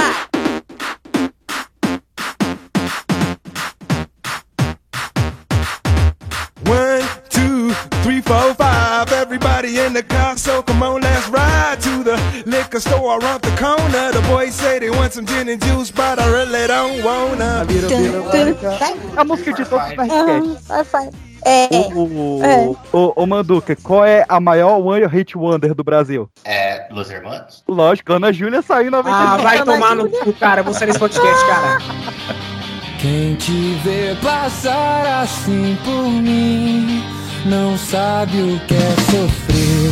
ter que ver você assim, sempre tão linda. Porque você é fã de Los Hermanos, João? Não, eu odeio, eu odeio Los Hermanos, eu quero Ah, que então tá bom, pode continuar no podcast. Que se E só, fosse... e só pra fechar, o, ri- o cara. do ano, tanto no Brasil quanto no mundo, foi Baby One More Time da Britney.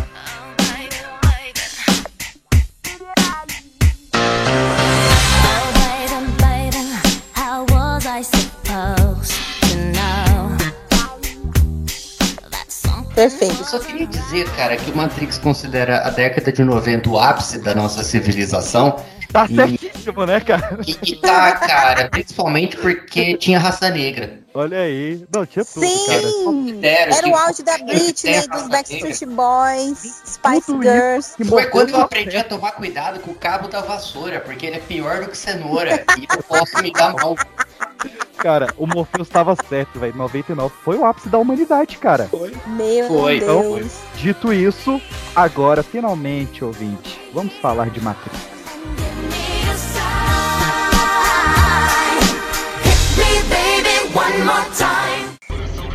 Droga. Tenente, você recebeu ordens específicas. Ei, eu estou fazendo o meu trabalho. E não me venha com essa baboseira da jurisdição, ou mando você se danar. As ordens foram para protegê-lo. Acho que podemos com uma mocinha.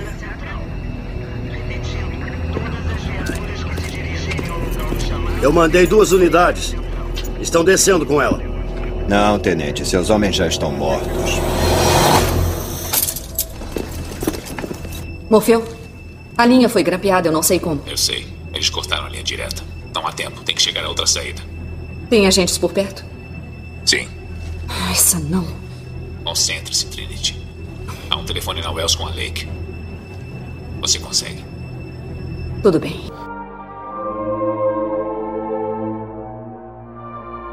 Um dos meus filmes favoritos, pelo amor de Ó, Deus. o cara, meu esse filme é filme arte. favorito. Esse filme é arte, cara. Esse filme é- Sério, eu fiquei zoando aqui agora, agora, agora entrou o cara sério.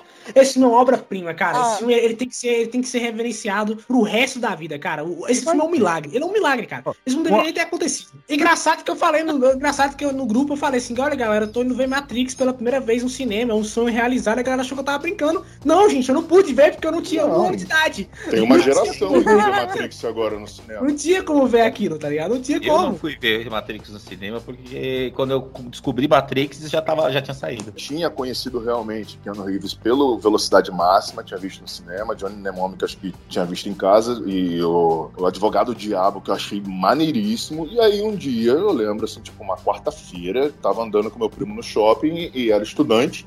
E a gente, ah, vamos no cinema? E eu, detalhe, o, o cinema, se eu lembro bem, era R$1,75. Caraca, olha isso, olha isso. Você lembra muito Cara, bem. Tu ganhava Feliz. 300 reais.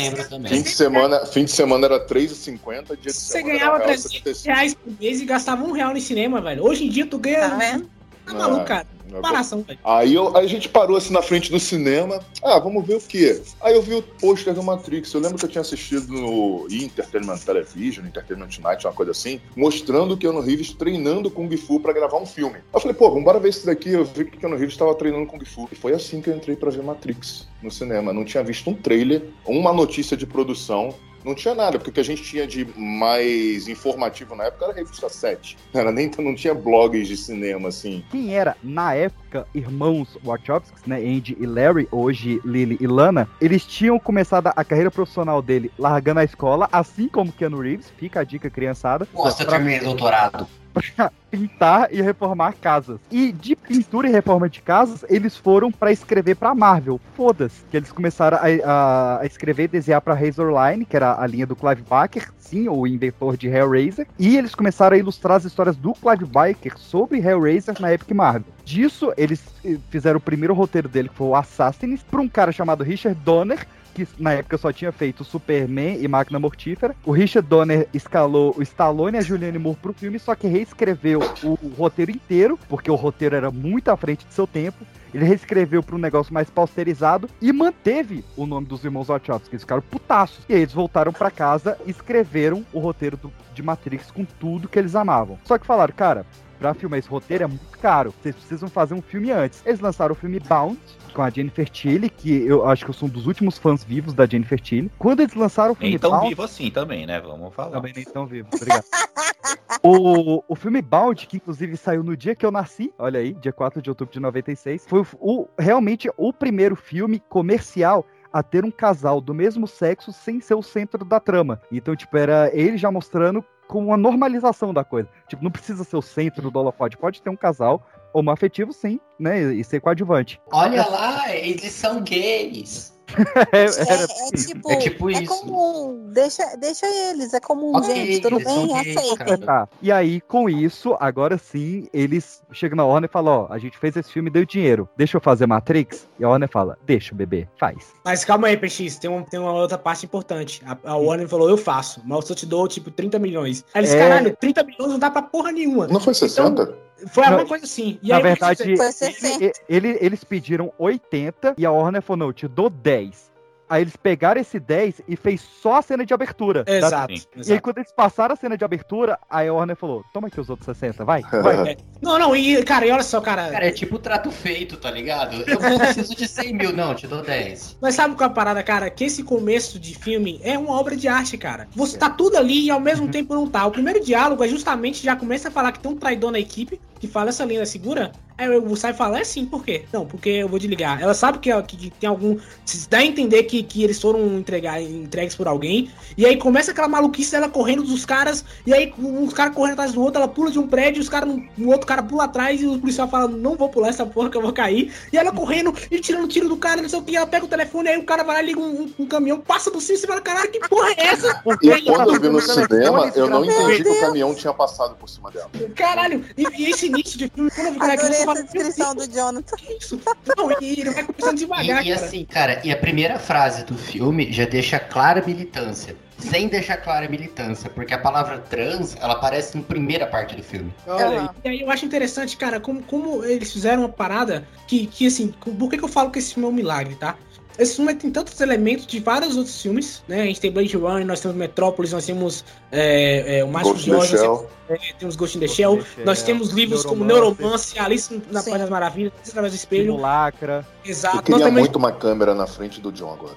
nós também temos também a lei da Constituição, nós temos é também, nós temos o livre-arbítrio de Spinoza, nós temos tudo. Temos isso tudo misturado e de os caras conseguiram misturar com anime, que é uma parada que tava nascendo na época, né? Você tava começando a. O Akira veio atrás e já tava começando a, a trazer animes pro, pro, pro- pro circuito, né? A galera começou a conhecer animes. Nós temos ficção científica, nós temos filosofia, nós temos uma camada religiosa muito importante que, que provavelmente a gente vai discutir no futuro. Então, esse filme, se você falar pra alguém que você tá fazendo isso, a galera olha pro seu cara e fala, cara, dá uma segurada, conta isso aqui, conta isso aqui, eu acho que não vai ficar legal. E eles conseguiram, cara, esse é um É, milagre, mas é porque teve um cara muito chave na Warner que foi o Joe Silver. Ele foi o porta-voz do Matrix que comprou a ideia realmente. Você vê que na época não tinha nada, assim, eu não via nenhuma reportagem é, que fosse em qualquer canal que passava lá americano é, aparecerem os irmãos Wachowski dando entrevistas, eles não apareciam em nada. Era o Joel Silver, era o cara que explicava tudo e que era o porta-voz, era o produtor executivo, né?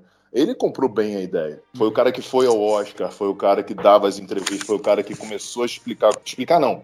É, prometer o que, que seria o, o Reload e o Resurrection. Ou, o. Desculpa, o 3. O Revolution. Revolution. Revolution. Ele foi o grande promoter do negócio todo, né? Ele foi Não. mesmo um, um excelente, um excelente canal. Ainda bem que ele não convenceu o Will Smith da história.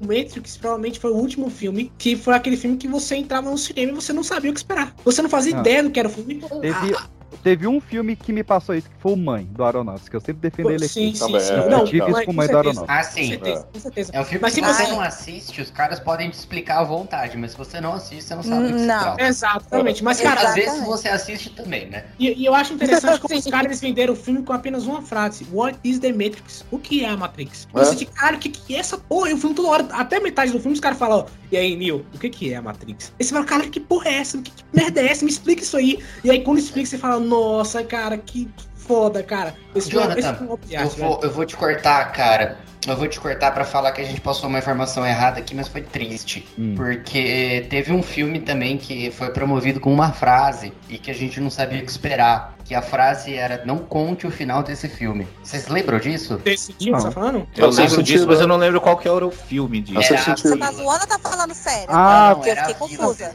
O, A vila do Chama. É verdade, a, A vila do promovida Chama. com isso, tipo, não conte o final do filme e tal. E Não, mas, mas, mas saca só.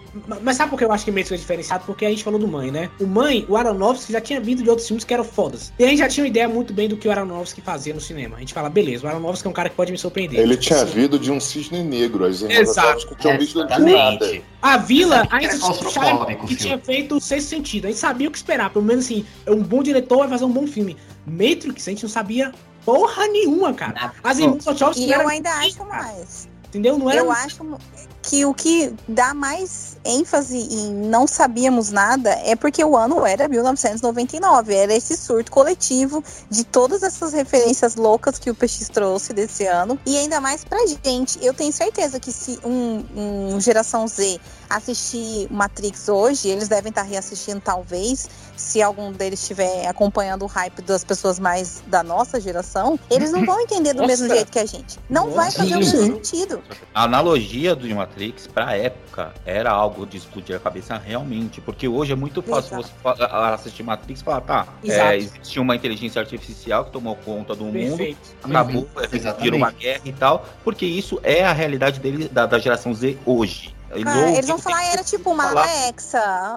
Não, e- É que eles vão vão falar, falar, tipo, ah, beleza, o filme tá falando de Instagram. O bug do milênio, ele trouxe também uma neura na galera, a galera fala, caralho, o mundo vai acabar em 1999. o fim do mundo tá E vai chegando. começar pela internet, pelo computador, por esses negócios aí que a gente não sabe mexer. Eu tava fazendo a faculdade de informática na época, né? 99, acho que tava bem no meio dela, terminei em 2000. E, tipo assim, éramos um grupo de só falar de Matrix na faculdade por uns dois meses. Uhum. Todo mundo tinha visto no cinema, a gente não fazia ideia do que tinha ido ver, a gente só falava de Matrix. E cada hora um que lembrava de alguma coisa, porque a gente não tinha percebido, não tinha final explicado, né? Não tinha youtubers fazendo. Pô, época fazendo boa. Cadu, você- você- Mas, Cadu, agora não, você falou, cara, você deu a quero sua, a sua ótica em comparação a um nicho que já existia naquela época, mas era um nicho muito menor do que é hoje em dia. Agora eu vou te falar sobre uma ótica de pessoa que não viveu dentro desse nicho, que era o nerdão aqui, querendo falar com pessoas que não, não, não entenderam, não entenderam o filme e não, Não tinha com quem conversar, porque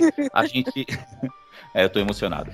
A, a gente assistiu na época e eu não assisti no cinema. Eu fui assistir e já tava na locadora. Então eu fui lá, aluguei o filme. Inclusive, eu era daqueles que eu ficava conversando horas com o cara da locadora pra pegar vários filmes no fim de semana. E aí, quando chegou Matrix no, na locadora, ele virou pra mim e falou assim: Ó, assiste esse aqui. Ele é muito bom. Eu falei, tá, mas que filme é esse? Aí ele é né? um filme ficção. Aí eu falei, não, beleza, é o que eu curto. Bora, assistir. É, passei o fim de semana, assisti duas vezes pra conseguir entender. E aí, eu, quando a minha cabeça explodiu na segunda vez, que eu falei, mano, o que, que é isso aqui? O mundo Droga. precisa saber disso. E aí eu via que as pessoas É não sabiam o que era. É, era uma droga. Você mesmo. não tinha com quem conversar. As pessoas não sabiam cara, o que era Matrix Eu, Quem- no eu coletivo. é nome experiências do Andy nessa, cara. Eu ficava noiado, tá ligado? Será que a realidade é realidade mesmo? Cara, que se eu eu tô acordar... muito- Muito. Eu tô muito me sentindo amiga próxima de vocês. A gente devia morar nas mesmas cidades, a louca. Porque a vibe era a mesma aqui pra mim, entendeu? A gente sempre locava filme. Esse negócio de assistir filme no final de semana, que era a folga que a minha mãe tinha, ela sempre gostou de filme. E a gente tinha Sexta-feira é dia de alugar fita. Exato. É, era, não, e a gente pegava bastante, né? Porque daí você passava sexta, sábado e domingo assistindo. Pra domingo à noite você ir devolver na locadora. Uhum. E aí a gente tinha recém comprado o DVD. Então a minha história é muito parecida com a desse nicho diferente minha- da do Cadu, né? Por causa disso, porque a gente também comprava os DVDs. E aí era essa, esse rolê de ser amigo do cara da locadora, da pessoa que trabalha lá na locadora. É, porque era, Porque era a pessoa mais próxima que a gente tinha pra poder compartilhar, né? É, e aí ele caso- sempre sabia os vídeos que você pegava. Então, tipo, ai, você tá vendo sempre muito esse estilo aqui de filme. Então pega aqui, esse aqui chegou, é parecido com esse, você vai gostar. E ele era a- o blog de filme, de cinema. Ele o era cara o da locadora era o algoritmo da época. cara. Era o Léo, era o algoritmo. Mas o meu, caso, dele. o meu caso foi diferente. Como eu, como eu havia Ah, dito, sim, né? claro, eu- né, Jonathan? A gente espera que tenha sido.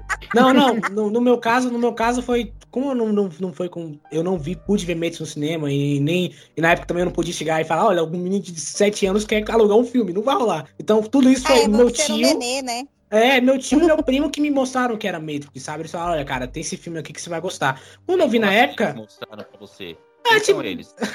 Eles, eles gravam um podcast, inclusive, o crédito finais, inclusive, uma curiosidade, a cor dos créditos finais é verde, não é à toa, é por causa do Matrix, tá? Ele escolheu propositalmente. por causa- Olha! E, e- e a outra parada é que, tipo Massa. assim, uma coisa que eu gosto muito do Matrix é as camadas que ele tem. Por exemplo, quando eu vi a primeira vez, eu simplesmente vi um filme de porrada. É um filme de luta, eu tinha 8 anos de idade, né? Obviamente, isso vai ver com filme de porrada. Mas aí o Cadu falou agora de que quando tava fazendo programação, provavelmente ele e a galera na época viu o filme como linguagem de programação. Sim. Então, por exemplo, as entradas do telefone provavelmente eram endereço de IP, certo? Então você conseguia ver tudo isso nos filmes. Sim, eu- percebi que os agentes eram firewalls. Eles, Isso. desculpa, eles eram antivírus. Que doideira! É, eu percebi O- essas coisas. enquanto isso, enquanto isso, sei lá, um, eu conheci uma pessoa que fez faculdade de filosofia na época e saiu falando, caralho, Platão nessa porra. Platão e nessa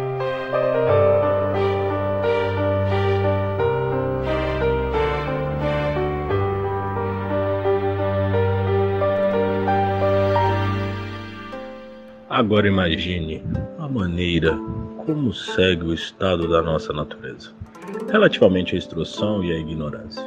Imagina homens numa morada subterrânea em forma de caverna, como a entrada aberta à luz.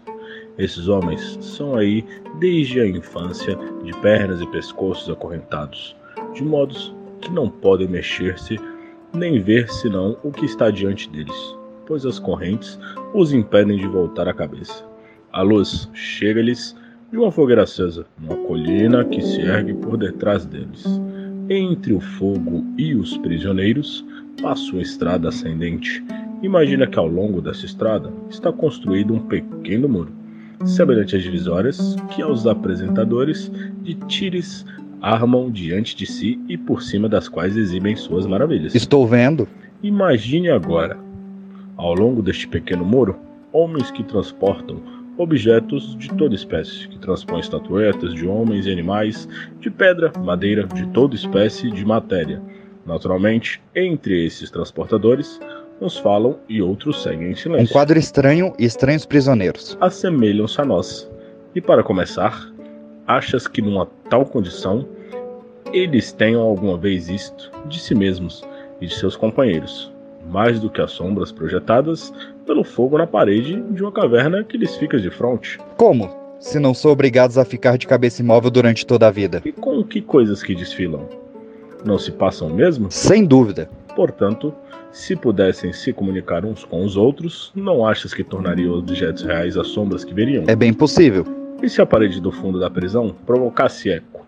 Sempre que um dos transportadores falasse, não julgariam ouvir a sombra que passasse diante deles. Sim, por Zeus. Desta forma, tais homens não atribuirão realidades, senão as sombras dos objetos fabricados. Considera agora o que lhes acontecerá naturalmente. Se forem libertados das suas cadeiras e curados da sua ignorância, que se liberte um desses prisioneiros, que seja obrigado a endireitar-se imediatamente. A volta, o pescoço, a caminhar, a erguer os olhos para a luz. Ao fazer todos esses movimentos, sofrerá o deslumbramento e impedi-lo de distinguir os objetos de que antes via. As sombras de que achas que responderá, se alguém lhes vier dizer que não viu. Até então, se não fantasmas. Mas agora, que mais perto da realidade e voltado para objetos mais reais, vês com mais justeza. Se enfim, mostrando-lhe cada uma das coisas que passam a obrigar à força de perguntas, a dizer o que é, não achas que ficará embaraçado? E que as sombras que via outrora lhe parecerão mais verdadeiras? Muito mais verdadeiras.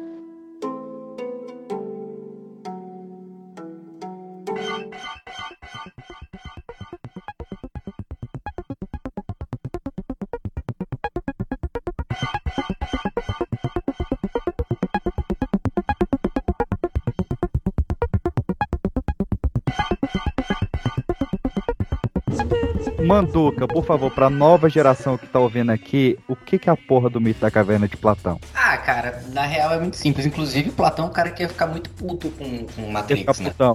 Ele ia ficar. Nossa, é. Começar só falar que eu usei, Platão, eu usei Platão na minha redação do Enem e eu fui aprovado. Obrigado. O que, que você fala que na realidade a gente vive dentro de uma caverna e que nós enxergamos as coisas que acontecem por uma luz que está nas nossas costas. Então, o que a gente enxerga e acha que é a realidade, na realidade é a representação da realidade. Platão faz a distinção entre o mundo real e um mundo das ideias. Qualquer semelhança com o cristianismo não é mera coincidência, tá? Que existe um mundo, plano de Deus, sei que lá. É, o cristianismo recente é uma religião neoplatônica. Então, assim, é, inclusive Platão, cara, ele era tão coisado nessa ideia aí, ele era, ele era tão viciado na ideia de Amo esse representação. verbo, coisado. Coisado, Coisado, achei, achei é. técnico. Achei técnico. É técnico. Eu amo esse verbo pra tudo, eu uso Porque a assim, gente geral. tem que dar uma quebrada, sabe? Que ele não gostava do teatro. Pra Platão, teatro era uma abominação, porque a gente deveria buscar o mundo das ideias. E o teatro, era uma representação da realidade. Então, ele era a representação da representação. Agora, você imagina pra Platão assistir um filme que é a representação da ideia de representação em cima de uma representação. Buguei. Que é, Explodiu a que, é algo, que é algo que tá rolando nesse Resurrections, que é justamente também isso de Sem você ter- citar Resurrection aqui. Não, mas assim, assim, sim. Eu não vi o trailer, cara. Eu evitei o trailer. Eu fui ver três filmes no cinema e consegui escapar do Não, trailer. não, não, não, mas tipo assim. o Jonathan tá desesperado com Não, eu tô spoiler, falando porque ele assim, tá. começou com Homem-Aranha, tá ligado? Mas tipo assim, por exemplo, tem uma parte no trailer que tá todo mundo mexendo no celular. Isso não é spoiler, todo mundo mexendo no celular porque todo mundo mexe no celular. Então você tá tendo uma realidade dentro de uma realidade que é dentro de uma realidade, tá ligado? Uma, uma simulação dentro de simulação, porque tipo, a internet hoje em dia, diferente daquela época que você não tinha redes sociais, você não tinha blogs, nada disso. Mal até tinha celular. Exato. Hoje em dia, cara, você. Né? Eu, eu, eu- eu falo isso. o- o- Eu conheço vocês, eu conheço o PX, o Cadu. Ah, vocês, tudo aqui, a gente nunca se viu pessoalmente. A ideia que eu tenho de vocês é uma ideia que eu criei na minha cabeça, pelo que vocês me contaram e porque eu, pela nossa conversa. Sua Não é sorte. que é, não é o vocês de verdade. Vocês real não é o vocês que tá aqui agora. É uma simulacro e simulation, que também é outro, outra abordagem que eles também utilizaram no filme, né, cara? É A muito. gente teve que entrar na se deixar esse poder- menino vai longe. É, é, Gente, eu tô impressionada com o. E, Eu li, eu li três, três- eu li três TCCs, tá? Eu tô realmente afiado, vai. E No caso. agora da sociologia digital, a gente está discutindo exatamente isso, que a nova sociabilidade, ela não se dá mais, né? As relações sociais, ela não, não, ela não mais é interpelada pelas instituições que a gente tinha antes, na escola, família, não sei o que lá. As relações sociais, elas são interpeladas agora por plataformas digitais. Então, você existe uma sociabilidade própria da, da internet, que isso aí constrói novas relações. Por quê?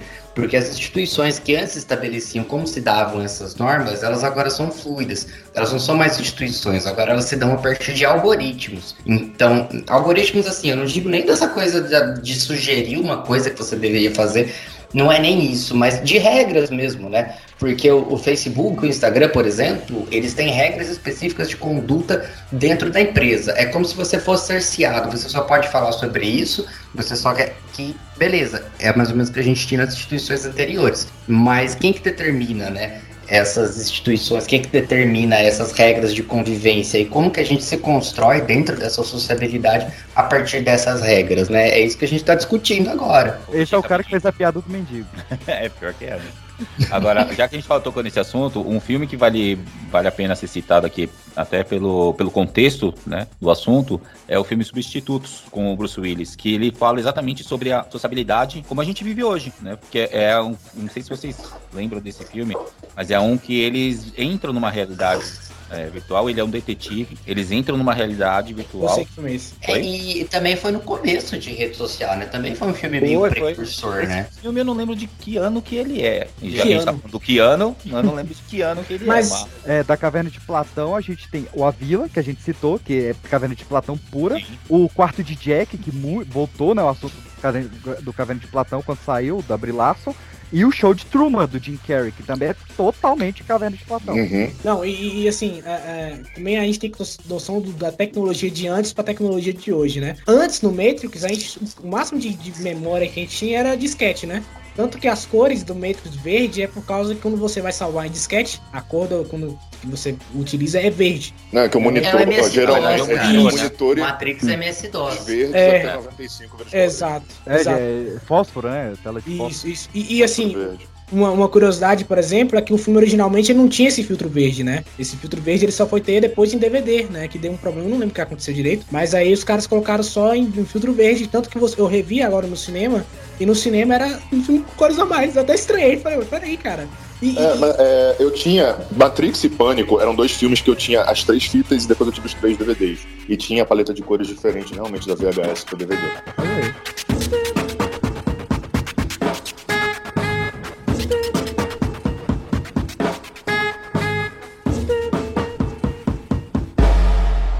Vamos falar então do filme em si, né? É, vamos dividir um pouco pelos personagens aqui, porque cada um tem curiosidades e coisinhas legais. Começando, lógico, pelo escolhido, Neil, que caso você ainda não tenha reparado, é um anagrama para One. Bem, é, é chovendo molhado, mas fica aqui a informação, né? Assim como Django foi escrito para ser Will Smith, só que ele não entendeu o roteiro. Preferiu fazer o Wild Wild West. As próximas opções eram o DiCaprio, o Nicolas Cage e o Tom Cruise, mas ah, na época, irmãos Wachowski preferiram o nosso queridíssimo Keanu Reeves. Matrix pegou você? Que isso?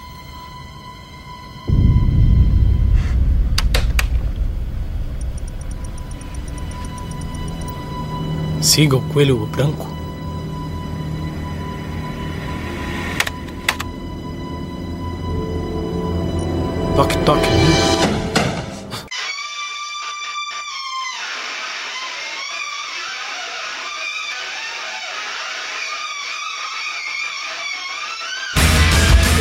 Pode ser o One, pode ser novo, né? Que Neo vem a raiz da palavra New, realmente. E também, olha só, Neo era o nome da boate LGBT que os irmãos Wachowski frequentavam em Chicago. O nome da boate era New. Então, É, eles tem uma homenagearam outra essa- referência também. Ele também é anagrama pra Noé, a pessoa que Isso. salvou, É, tirou. olha. da- Isso aí é a outra camada do Matrix, né? Que é a camada religiosa, né? Que é Sim, também- a gente vai falar de religião, filosofia, Não comunidade só, É, tem Não várias só- religiões ali dentro. não só o. Noé, mas o, o nome dele, né? Thomas Anderson. O Thomas vem de São Tomé também, né? Porque o Neo ele é crédulo. Ele só acredita vendo, que nem São Tomé. É. E, o, e o Anderson, né? O Andy deve saber muito bem disso. Anderson, o. Como é que é? Filho do homem? Acho Filho, que é, né? Não, filho de André. É, ok. O André é o homem. Andrezão! né? Ok, ok. Sim, não, e outra parada também, Thomas Anderson também foi um químico britânico. É bem importante, bem importante falar isso. E, o- e o Thomas Anderson também pode ser uma referência ao, ao, ao quem criou a lâmpada, né? Que é o. É o Jefferson. Exato. Thomas Edison. Jefferson, Thomas Edison, Edison. Thomas Jefferson. Edison. Thomas Edison. Ah, Thomas Gente, vocês estão indo muito longe já. Assim, não foi ele que criou a lâmpada, mas enfim, né? Segue o jogo. Ele só, enfim, pegou a ideia e falou, agora é minha. Mas enfim, também tem referência a isso também. Então, assim, o- a- os nomes todos deles e vários personagens têm significados e foi até bom o Peixe ter falado sobre isso aí. E o Neil recebeu o celular mais desejado da época que ele se abria assim dentro do envelope. Ai, Nossa, sim. como eu queria aquele Que celular. bom que você Todo trouxe essa referência, porque eu celular, também cara. ficava só pensando nisso. Hoje, quando eu reassisto esse, esse filme, eu ainda fico pensando nisso. Nossa, aquele celular, nunca tive aquele celular, cara. É uma coisa da, da- do recalque ali, entendeu? Que me traz. Eu tive uma versão dele, uma, uma variação daquele, daquele celular que era o Chroma, que era um da Nokia também, mas ele era, como o nome diz, todo cromado, que era o mais próximo que tinha, porque aquela versão eu não lembro de ter, ter sido vendida aqui no Brasil. Então quem Não, comprava teve uma comprava versão. fora. É, teve uma versão. Teve uma edição especial dele lá fora, mas ele ficou obsoleto muito rápido. Eu era doido pra Eu ter queria falar sobre- dele, que era da Calvin. Ah, eu tive. Eu não tive dinheiro. Eu tive- Não, eu não tive o original, mas eu tive uma versão, uma réplica dele. Houve a transição das irmãs, toda a obra toda faz muito sentido dentro da própria história de vida das duas, né? O paralelo que você pode traçar é muito nítido, ainda mais reassistindo hoje em dia, é muito fácil de você perceber toda a história da transexualidade, da trans, da, ai, não sei se eu falei a palavra certa agora, me bananei. Transicionalidade. Acho que não é isso. Passagem. Transição. Todo, todo o processo A de transição. transição. Isso. É que eu não sei se estão falando de outra forma agora essa expressão. Mas todo o processo de transição. Obrigada. É, É, muito tá nítido, assim. É, né? Ele é. muito nítido, assim, você percebe fácil que foi um início da, da história delas ali, elas escancarando pro, pro mundo. Inclusive, elas queriam Uhum. fazer bem mais coisas pra falar dessa metáfora trans e foi cortado, foi vetado. Porque pra época as pessoas se já não entenderam o jeito que saiu, imagina como elas queriam fazer. A Switch ela era pra ser um cara fora da Matrix e, e a mulher dentro Aham. exatamente pra a fazer essa É, analogia a- a- a- ao trans, né? Então eles já queriam Sim. lá atrás, em 1999, já colocar isso. Só que aí a Warner chegou e falou: não, peraí, vamos com calma aqui também. E não dá pra colocar tudo que vocês querem. E aí eles, até por uma questão da época, a gente tem que transportar essa história pra 1999. Sim. E aí a Warner foi lá e cortou por esse motivo. Eles falaram: não, Eu acho que seria até pior hoje você pensar no Malafaia com o YouTube, né? Não, e, a- Sim. e a- e olha a volta, né? Porque aí eles criam a Switch, que é um, um personagem quase andrógeno, com visual baseado em quem? David Bowie. Olha aí, olha que volta. Olha Cara, que... mas se você reparar, isso que é uma coisa interessante do filme, que todos os personagens, ele tem um visual andrógeno. O Keanu Reeves é um cara escolhido também Sim. pelo fato de ele ter uma cara limpa, um traços finos. Trinity é A totalmente Trinity andrógeno. também é totalmente andrógeno. E você tem esse processo que é dado... Por que, que eles usam os nomes de hackers, por assim dizer, né? Porque eles, abomi- eles abandonam o nome de batismo, que é um nome cisgênero, e eles trocam, trocam por números que podem ser adaptados por qualquer um, né? Tipo, próprio Morpheus, o Neo, o Trinity, Switch, são nomes que, ok, assim, né? Você pode usar. Cypher. Cypher. Sim, sim. Não, todo, todo o universo é uma metáfora à transição, à transexualidade. E isso é muito magnífico quando você pode observar isso hoje. Porque é um filme que cada, cada vez, cada experiência que você tem assistindo é única. Não, não tem como você. É igual o Jonathan falou. Você começou assistindo o filme, pra você que era novinho, né, Jonathan? Era só um filme de porradaria, não sei o quê. Isso. Aí foi mais velho, já Mais entendeu velho, eu já- de programação. É. Não, quando eu era mais É, velho, cada- eu, eu comecei a ver mais ficção científica, né? Comecei a perceber que, olha, legal, né? Tem uma distopia e não sei o quê. E aí, quando eu cheguei no ensino médio, a primeira aula de filosofia que eu tive, eu falei, caralho, vou ter que ver essa porra de novo. Aí eu vi médicos de novo e eu falei, meu irmão, é isso, tá ligado? Então tem, tem todos os detalhes assim que, que vale a pena. Deixa eu falar uma coisa desse negócio da porradaria. Eu fui reassistir agora o Reloaded e realmente chega uma hora que a porradaria cansa. Cansa demais. Eu tô vendo cara. assim, ele tá É. indo pra encontrar com a Oráculo, aí tem aquele, eu não sei se ele é um japinha, se é um chinês, né? Que começa a lutar com ele, que ele faz o papel do Firewall, realmente, né? Ele Ia ser o Jet. Li, hein? Ia ser o Jet Li. Esse o Jet- Isso seria muito foda. Nossa. É, ele, Aí- ele tava em outro projeto. Aí ele, ele começa a, a cair na porrada com ele pra testar se é o Neo. Aí eles entram naquele corredor de backdoors, né, Pra poder chegar na Oráculo. Ele tem quatro minutos de conversa com o Oráculo, chegam 100 agentes Smith. Aí depois ele tem que encontrar o Merovision pra poder lutar com toda a galera do Merovision, já vai É pra cansativo pra É caramba, cansativo, cara. Você não É, consegue acompanhar a história. Não, eu, sem eu, falar, Na hora cara. que eu queria ganhar tempo, eu tava pulando as porradas, porque eu só É, queria eu voltar atenção. história. E ó, eu vou, posso correr o risco de ser crucificado, cara, mas aquela luta Dragon Ball do final também não me convence. Não, não, não. Ó, é, Não, a gente já não, chega não, nele. mas era uma coisa É, necessária. É, peraí. Não, eu entendo tudo Eu acho que mais, aí mas também entra na questão do público, porque hoje é muito fácil a gente falar de Matrix como a gente tá falando aqui. Mas se a gente Uhum. parar e, como eu disse anteriormente, transportar tudo isso Naquela pra época. aquela Não, época pirei, era cara, necessário. eu pirei com aquela luta. Quando eu vi no cinema, eu achei aquilo lá, uau, eu fui de sobretudo, pá, quando assisti o filme, né? Eu falar a maior raiva que eu tomei. foi, né? Os caras lá no trabalho baixaram, trabalhava, quase que eu falei, não podia falar. Os caras baixaram o filme e estavam vendo o filme lá no trabalho. Tinha um pessoal que trabalhava de madrugada também, era 24 horas. O filho da puta me deu, me falou que o Neil morre no final. Na véspera eu falei, vou ver o filme. Aliás, eu não falei que eu ia ver o filme amanhã. Ele me falou assim que o Neil morre no final. Eu falei, cara, eu vou ver o filme amanhã. Ele, eu pensei que você já tinha visto aqui. Eu falei, não, eu não vi aqui na tela do computador, eu vou ver no cinema. A gente tá falando de Matrix.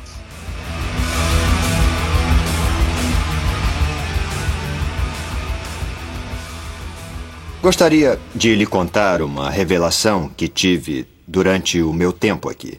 Ela ocorreu quando tentava classificar sua espécie. Descobri que vocês não são realmente mamíferos. Todo mamífero deste planeta instintivamente desenvolve um equilíbrio natural com o meio ambiente, mas os humanos não.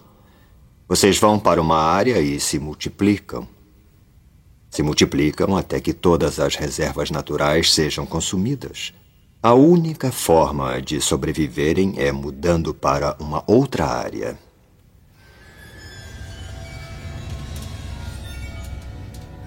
Há um outro organismo neste planeta que segue o mesmo padrão. Sabe o que é? Um vírus. Os seres humanos são um mal.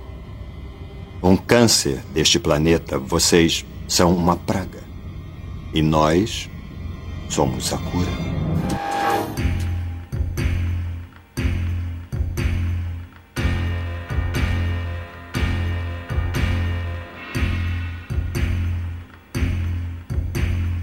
A cena inicial, a gente já falou, foda pra caramba, né? Não só por ela ser foda, mas foi a cena que mostrou pra gente o bullet time, cara. Inacreditável. Eu, eu gosto até hoje. É prega, é prega. O Shrek e o Todo Mecânico cagaram, cagaram, porque depois fez lá. É. Não, não é brega, não. Não, é Ah, brega. não, é virou um brega. clichê cinematográfico pra todo lado isso daí. Não teve um bagulho que não usou. Um filme de É, ele ação tornou recente. um brega pelo, pela usabilidade do contínua dele depois, né? Mas porque eles ele no É. Matrix foi sensacional. Eles Vocês lembram o negocinho primórdios do YouTube, que era o Xiao Xiao? Tchau, tchau. É, Esse eu não é, tô cara, lembrado. era, Fala um, era, era uns bonequinhos palito lutando, umas cenas meio Ah, Matrix, assim. caraca, eu adorava isso aí, E cara. até isso eles fizeram isso, cara. Isso era muito maneiro, verdade. Eu não lembro desse agora, não tô Não, era- lembrando. Era os Stickman, que ele ia, saía lutando com todo mundo. Aí era, era uma- um fundo branco, o Stickman preto, e aí só na, nas porradaria aparecia só o sanguinho vermelho. Era só isso. Uma Era animaçãozinha, muito foda, e aí vinha um monte de, de Stickman contra ele e tal, e aí ele fazia. Ele- eles já fizeram toda a luta dos agentes Smith, né? Com, com o Neil. É, era uma animação em flash, enfim, mas até nisso tinha, tinha esse efeito que ficou Essa famoso. cena inicial, ela tem uma apresentação assim da Trinity, que foi. É, é o que eu falo. Aí eu tava no cinema lá com meu primo e a gente ficava se olhando do tipo, a hell. Porque parecia ser algo assim meio pé no chão. Aí depois você via o Neil acordando, o Neil indo pro trabalho. Aí até que. Vão colocar aquele inseto pra entrar pelo umbigo dele, a boca dele se fechando. Eu falei, cara, quando a boca dele tá se fechando, você não, não fazia ideia do que você tá vendo. Eu falei, putz, será que isso tem uma pegada meio de terror? Uhum. A gente ainda tava É, já não é, sabe é, mais. Eu né? achei que É. eu ia ter nojo no filme. Falei, ah, pronto, é filme de nojo. Gore, quando É, fechou a boca dele, passou veio um inseto entrar no umbigo, eu pensei, isso vai ser meio gore, né? Não tinha essa palavra muito na Não, época. eu, eu revendo essa semana, eu não consegui ver a cena do umbigo, cara. Eu tô muito nervoso com o umbigo e aquele bicho lá, amor de Deus. É, Ah, não dá. Não, nem, nem, nem, nem. A hora que a gente realmente se olha assim um pro outro é quando tem toda aquela. a- a- o Morpheus ir buscar ele, toda a questão de tirar ele da Matrix, né? Ele, o renascimento dele, aparecer a sentinela. O que faz um, um filme foda não é só o protagonista, mas o agente Smith, do Hugo Weaving. Sim. Ele é uma sacanagem, cara. A gente falou de John a gente falou de Gary Oldman, mas o Hugo Weaving, cara, ele é um ator muito subestimado de Hollywood. Porque o que ele faz com o agente Smith, comparado com o Elrond, eu vou ignorar o morcego, comparado com V de Vingança e com Caveira Vermelha, é inacreditável, cara. É inacreditável. E ele, como agente Smith, pra mim é o ápice dele ali. Ele, ele, ele chamando Mr. Anderson. É, a voz é- dele, né? Que... Mr. Então, Anderson. E é interessante isso dentro da metáfora trans, porque ele é o, é o agente social. Aí tô tirando fora da, da mitologia da Matrix, mas tipo, ele é o agente social que tenta fazer com que a pessoa se enquadre dentro dos padrões, dentro do, do sexo originário dele, né? Ele traz sempre essa Sim, ideia. roubou minha ó, fala você é o também. homem, Você... você é o homem. Mais um roubou minha fala, mas é isso aí mesmo. Eu tava aqui no mudo porque eu achei que o passarinho maldito ia continuar berrando. Esse Caralho. O ser humano ser como se fosse um bom organismo, um vírus. Nossa, é verdade. É, fazer é, um- é, esse diálogo que ele, ele fala pro, pro Morpheus que o ser humano não é um mamífero, porque o mamífero ele entra em harmonia com a natureza, o ser humano só vem, destrói e vai pra outro lugar, é muito foda. É muito Uhum. É genial. Mas só existe um Daquilo outro lá você organismo começa- nesse planeta. Foi com essa fala que eu Antonielli comecei a gostar ainda mais de Matheus. problematizadora. Nossa! não esperava por essa, não esperava por essa. A Antonielli problematizadora nasceu daí, desse começo aí. Uhum. E aí a gente vai pra uma das cenas mais icônicas da história do cinema, que é a cena das pílulas.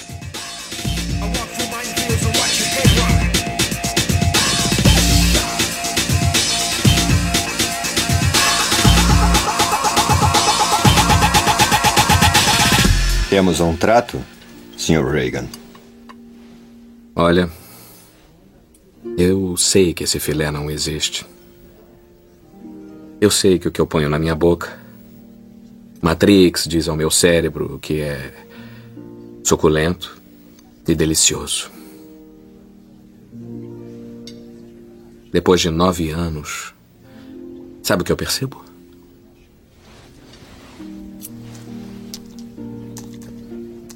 Não.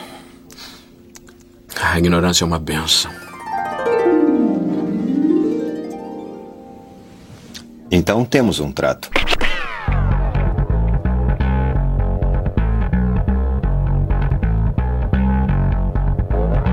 O filme hoje, eu tomava azul fácil, eu sou time Cypher mesmo, eu entregava todo mundo naquela porra. Mas vamos falar a verdade, é tudo bem que no, no filme, né, ele não sabe, tomando a, a pílula vermelha, não sabe pra onde ele vai parar. É, vamos dizer que Morpheus foi um grande filho da puta ali pra ele, né? Tipo. Mas assim, vamos, vamos ser sinceros, se a gente soubesse que cada pílula ali to- levaria, quem que ia tomar a vermelha aqui, vai? Seja sincero. Não, eu, eu, eu tomaria a vermelha, sabe por quê? Porque existe Não. uma coisa no ser humano chamada curiosidade. E ele não consegue. Mas o Morpheus Não, não, trabalhou a curiosidade dele sem falar que ele ia comer papinha. Não, mas, mas, cara. É, não, mas, tipo ele, assim- ele não contou toda a verdade, né? Ele só Ele falou, ia ser perseguido por um monte de máquina tá- de tentáculos. é, você você vai vai se fuder todo no final. Ó, ó, olha só. Não, na- cara, quando ele acordou na. Quando ele acordou naquela gosma ali, vendo os tentáculos vindo ele, e descendo a descarga, ele já pensou, me fudi, me Não, fudi. mas tipo assim, gente, tipo eu assim, a pessoa ela pode depois ela falar, caralho, eu tomei uma decisão muito errada, mas ela ainda vai querer tomar, porque a curiosidade humana ela é muito forte, sabe? Tanto que tem os quadrinhos do, do Matrix, né, o universo expandido agora, que é justamente isso, é, é a galera que não tomou a pílula vermelha, tomou a pílula azul e fica o resto da vida inteira falando, caralho, por que, que eu não tomei a porra da pílula vermelha? Eles É conseguiram desenvolver história nisso? Conseguiu, conseguiu. Tipo, então, um personagem da personagem da mulher que ela sai com o marido dela na rua e ela passa mal, fala, caralho, que merda, cara, por que, que eu não tomei aquela porra daquela pílula vermelha e sair dessa, desse negócio? Porque a curiosidade fica, entendeu? A ideia tá na cabeça. Essa que é a parada, sabe? Eu acho isso muito interessante também. Mas eu acho estranho, cara, porque ele fala.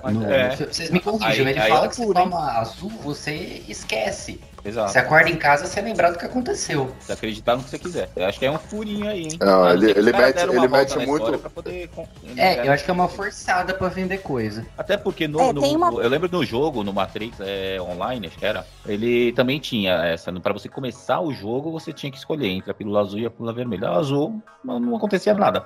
Você tinha que tomar vermelha. Então, é, eu acho que essa história de tomar pílula azul e criar uma outra história. Não, tem, não tem como você tomar a pílula azul e, e continuar sabendo quem você era. Tanto é que o, a cena do- dos agentes, quando ele, o Neil, é- o Neil não, né? O Thomas ainda ele é interrogado, acontece exatamente isso. Eles dão uma pílula azul ali de uma forma oculta.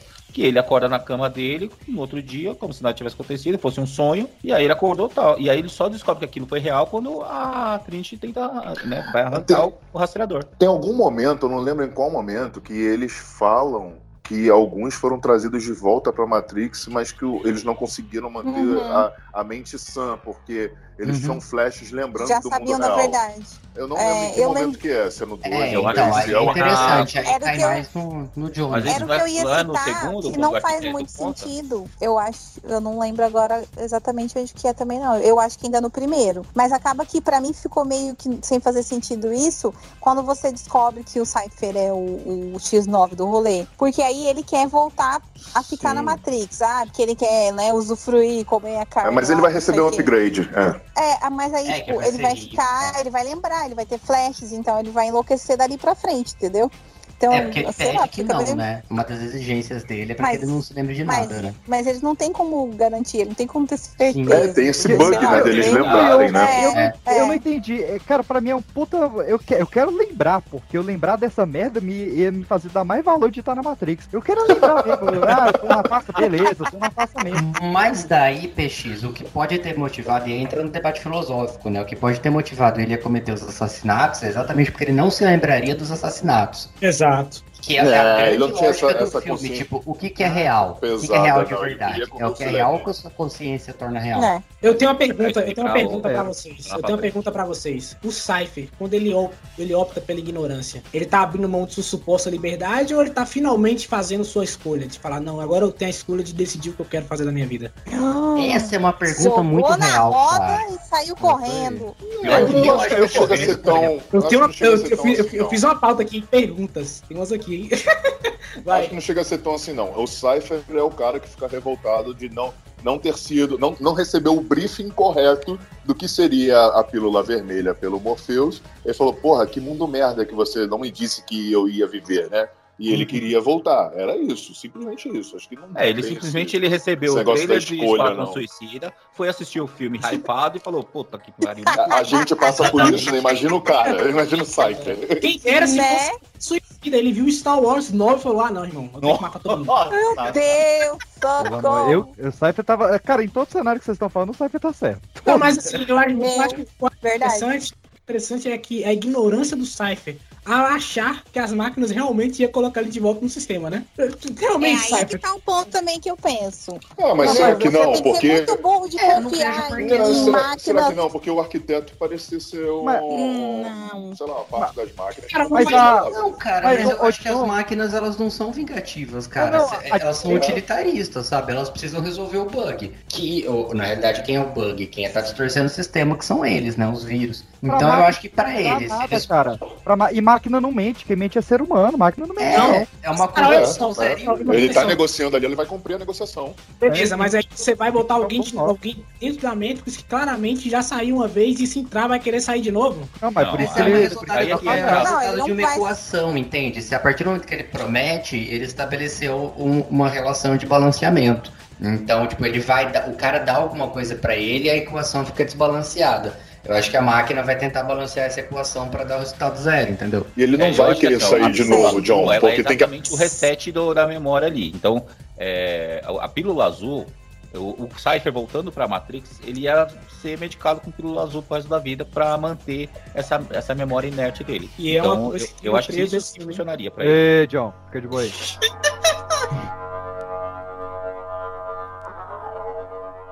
Isso será um incômodo.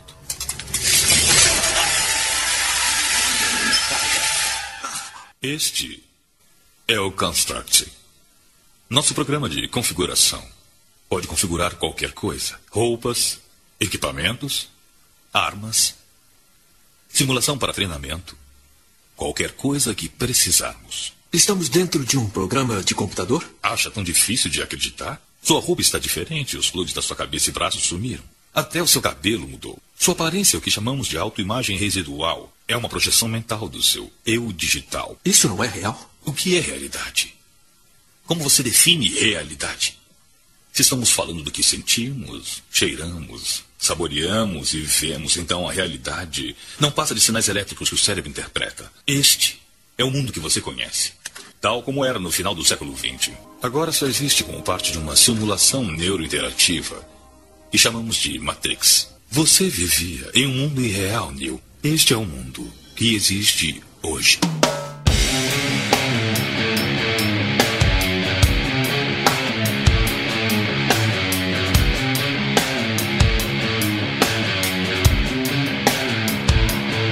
Quem dá as pílulas, as pílulas pro Neil é o Morfeu, né?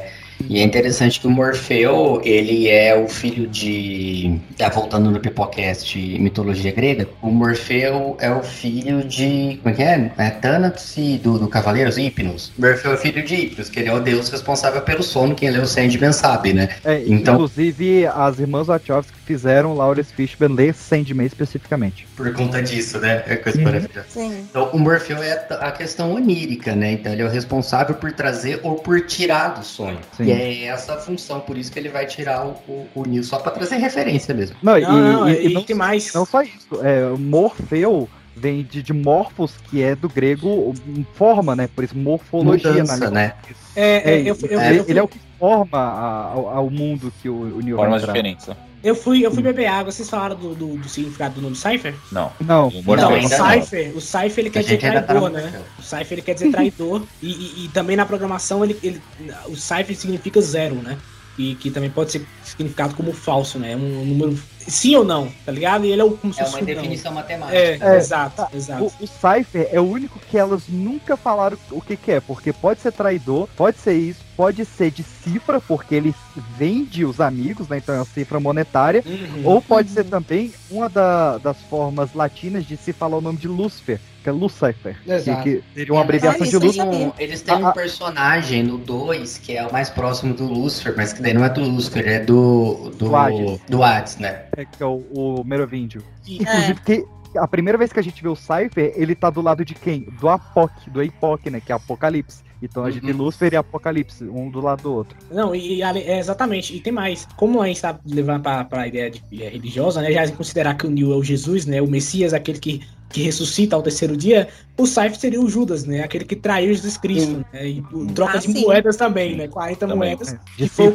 cifras. É, o discípulos correlacionado com o PX falou. Tá tudo ali, velho. É foda. Esse Não, Meu Deus, cara, gente, é bom. eu tô é aqui pensando que eu gostava, eu achava que eu gostava de Matrix, mas eu tô descobrindo que eu não sabia absolutamente nada perto de mais, vocês. tem mais, tem mais coisas. Não, tem mais. Principalmente o Jonathan. Tô com medo do do Jonathan. O nome, o nome do filme, né? Matrix ou Matrix, como preferir, é um nome que ele já tinha sido citado duas vezes no, no Neuromancer e em um episódio de Doctor Who, mas que era a forma como na literatura antiga latina se referia ao útero da- de mamíferos, né? Então é o útero realmente a Matrix, é o lugar de criação. Tanto é que quando o Neo ele sai da Matrix, tem toda a alusão ao nascimento. Ele vai respirar pela primeira vez, ele vai ver os olhos pela primeira vez, ele vai ter aquela gosma que é como se fosse o líquido do útero. Tem toda a alusão do, do nascimento, porque Matrix é útero. Isso é muito Não, foda. e tem mais, é tem mais. O, o Matrix no Neuromancer, ele é também um sistema, né? Tipo, como se fosse a internet mesmo. Você entra na Matrix e aí a ideia é que o personagem do livro ele é desconectado da Matrix. Então a ideia do, do livro é o personagem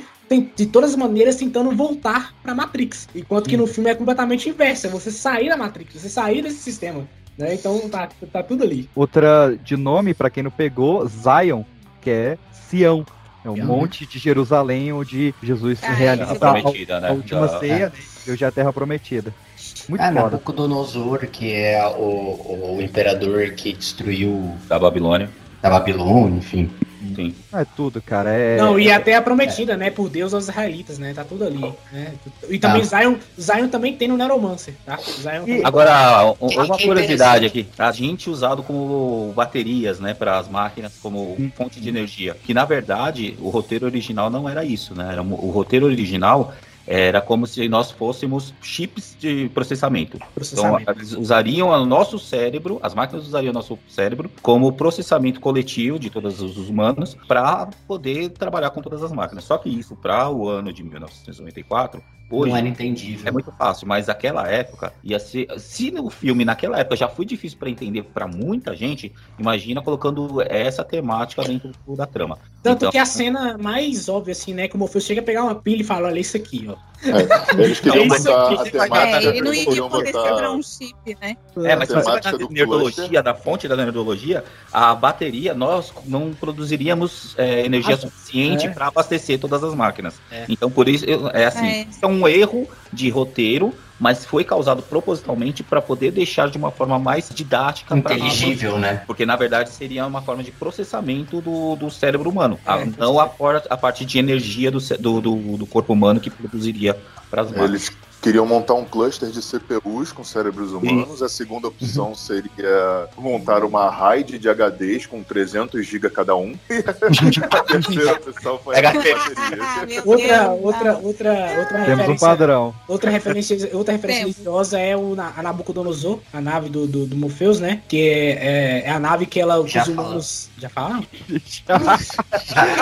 já foi, déjà vu. Que da Ah, hora, déjà vu. Gente, Eu fui beber água, voltei, tá aí eu perdi. vários Cara, tu tá desidratado. Não, não, eu fui beber água e quando eu voltei, quando eu voltei. Não, eu fui beber água e quando eu voltei, vocês falaram, ah, que tristeza, cara. Você tem que andar com a garrafinha, Jonathan. Tem que Vai se hidratar, garoto. Né? Vai se hidratar, que garoto. tristeza, cara.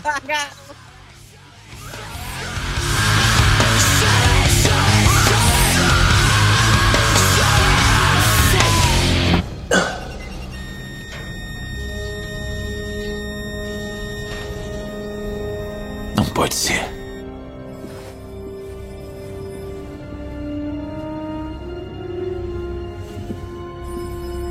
Examine. Ele se foi.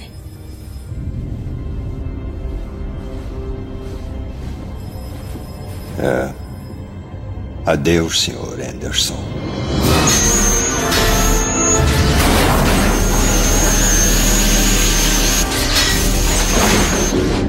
Neil, eu não tenho mais medo. Um dia o oráculo me disse que eu iria me apaixonar. e que esse homem seria o escolhido. Você entende agora? Você não pode estar morto. Não pode. Porque eu amo você. Está me ouvindo? Eu te amo.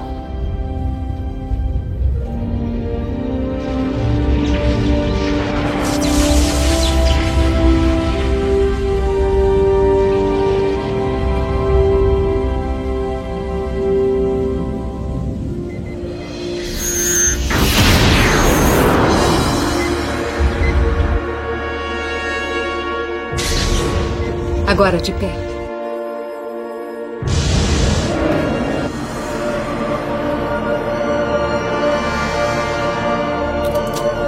Não.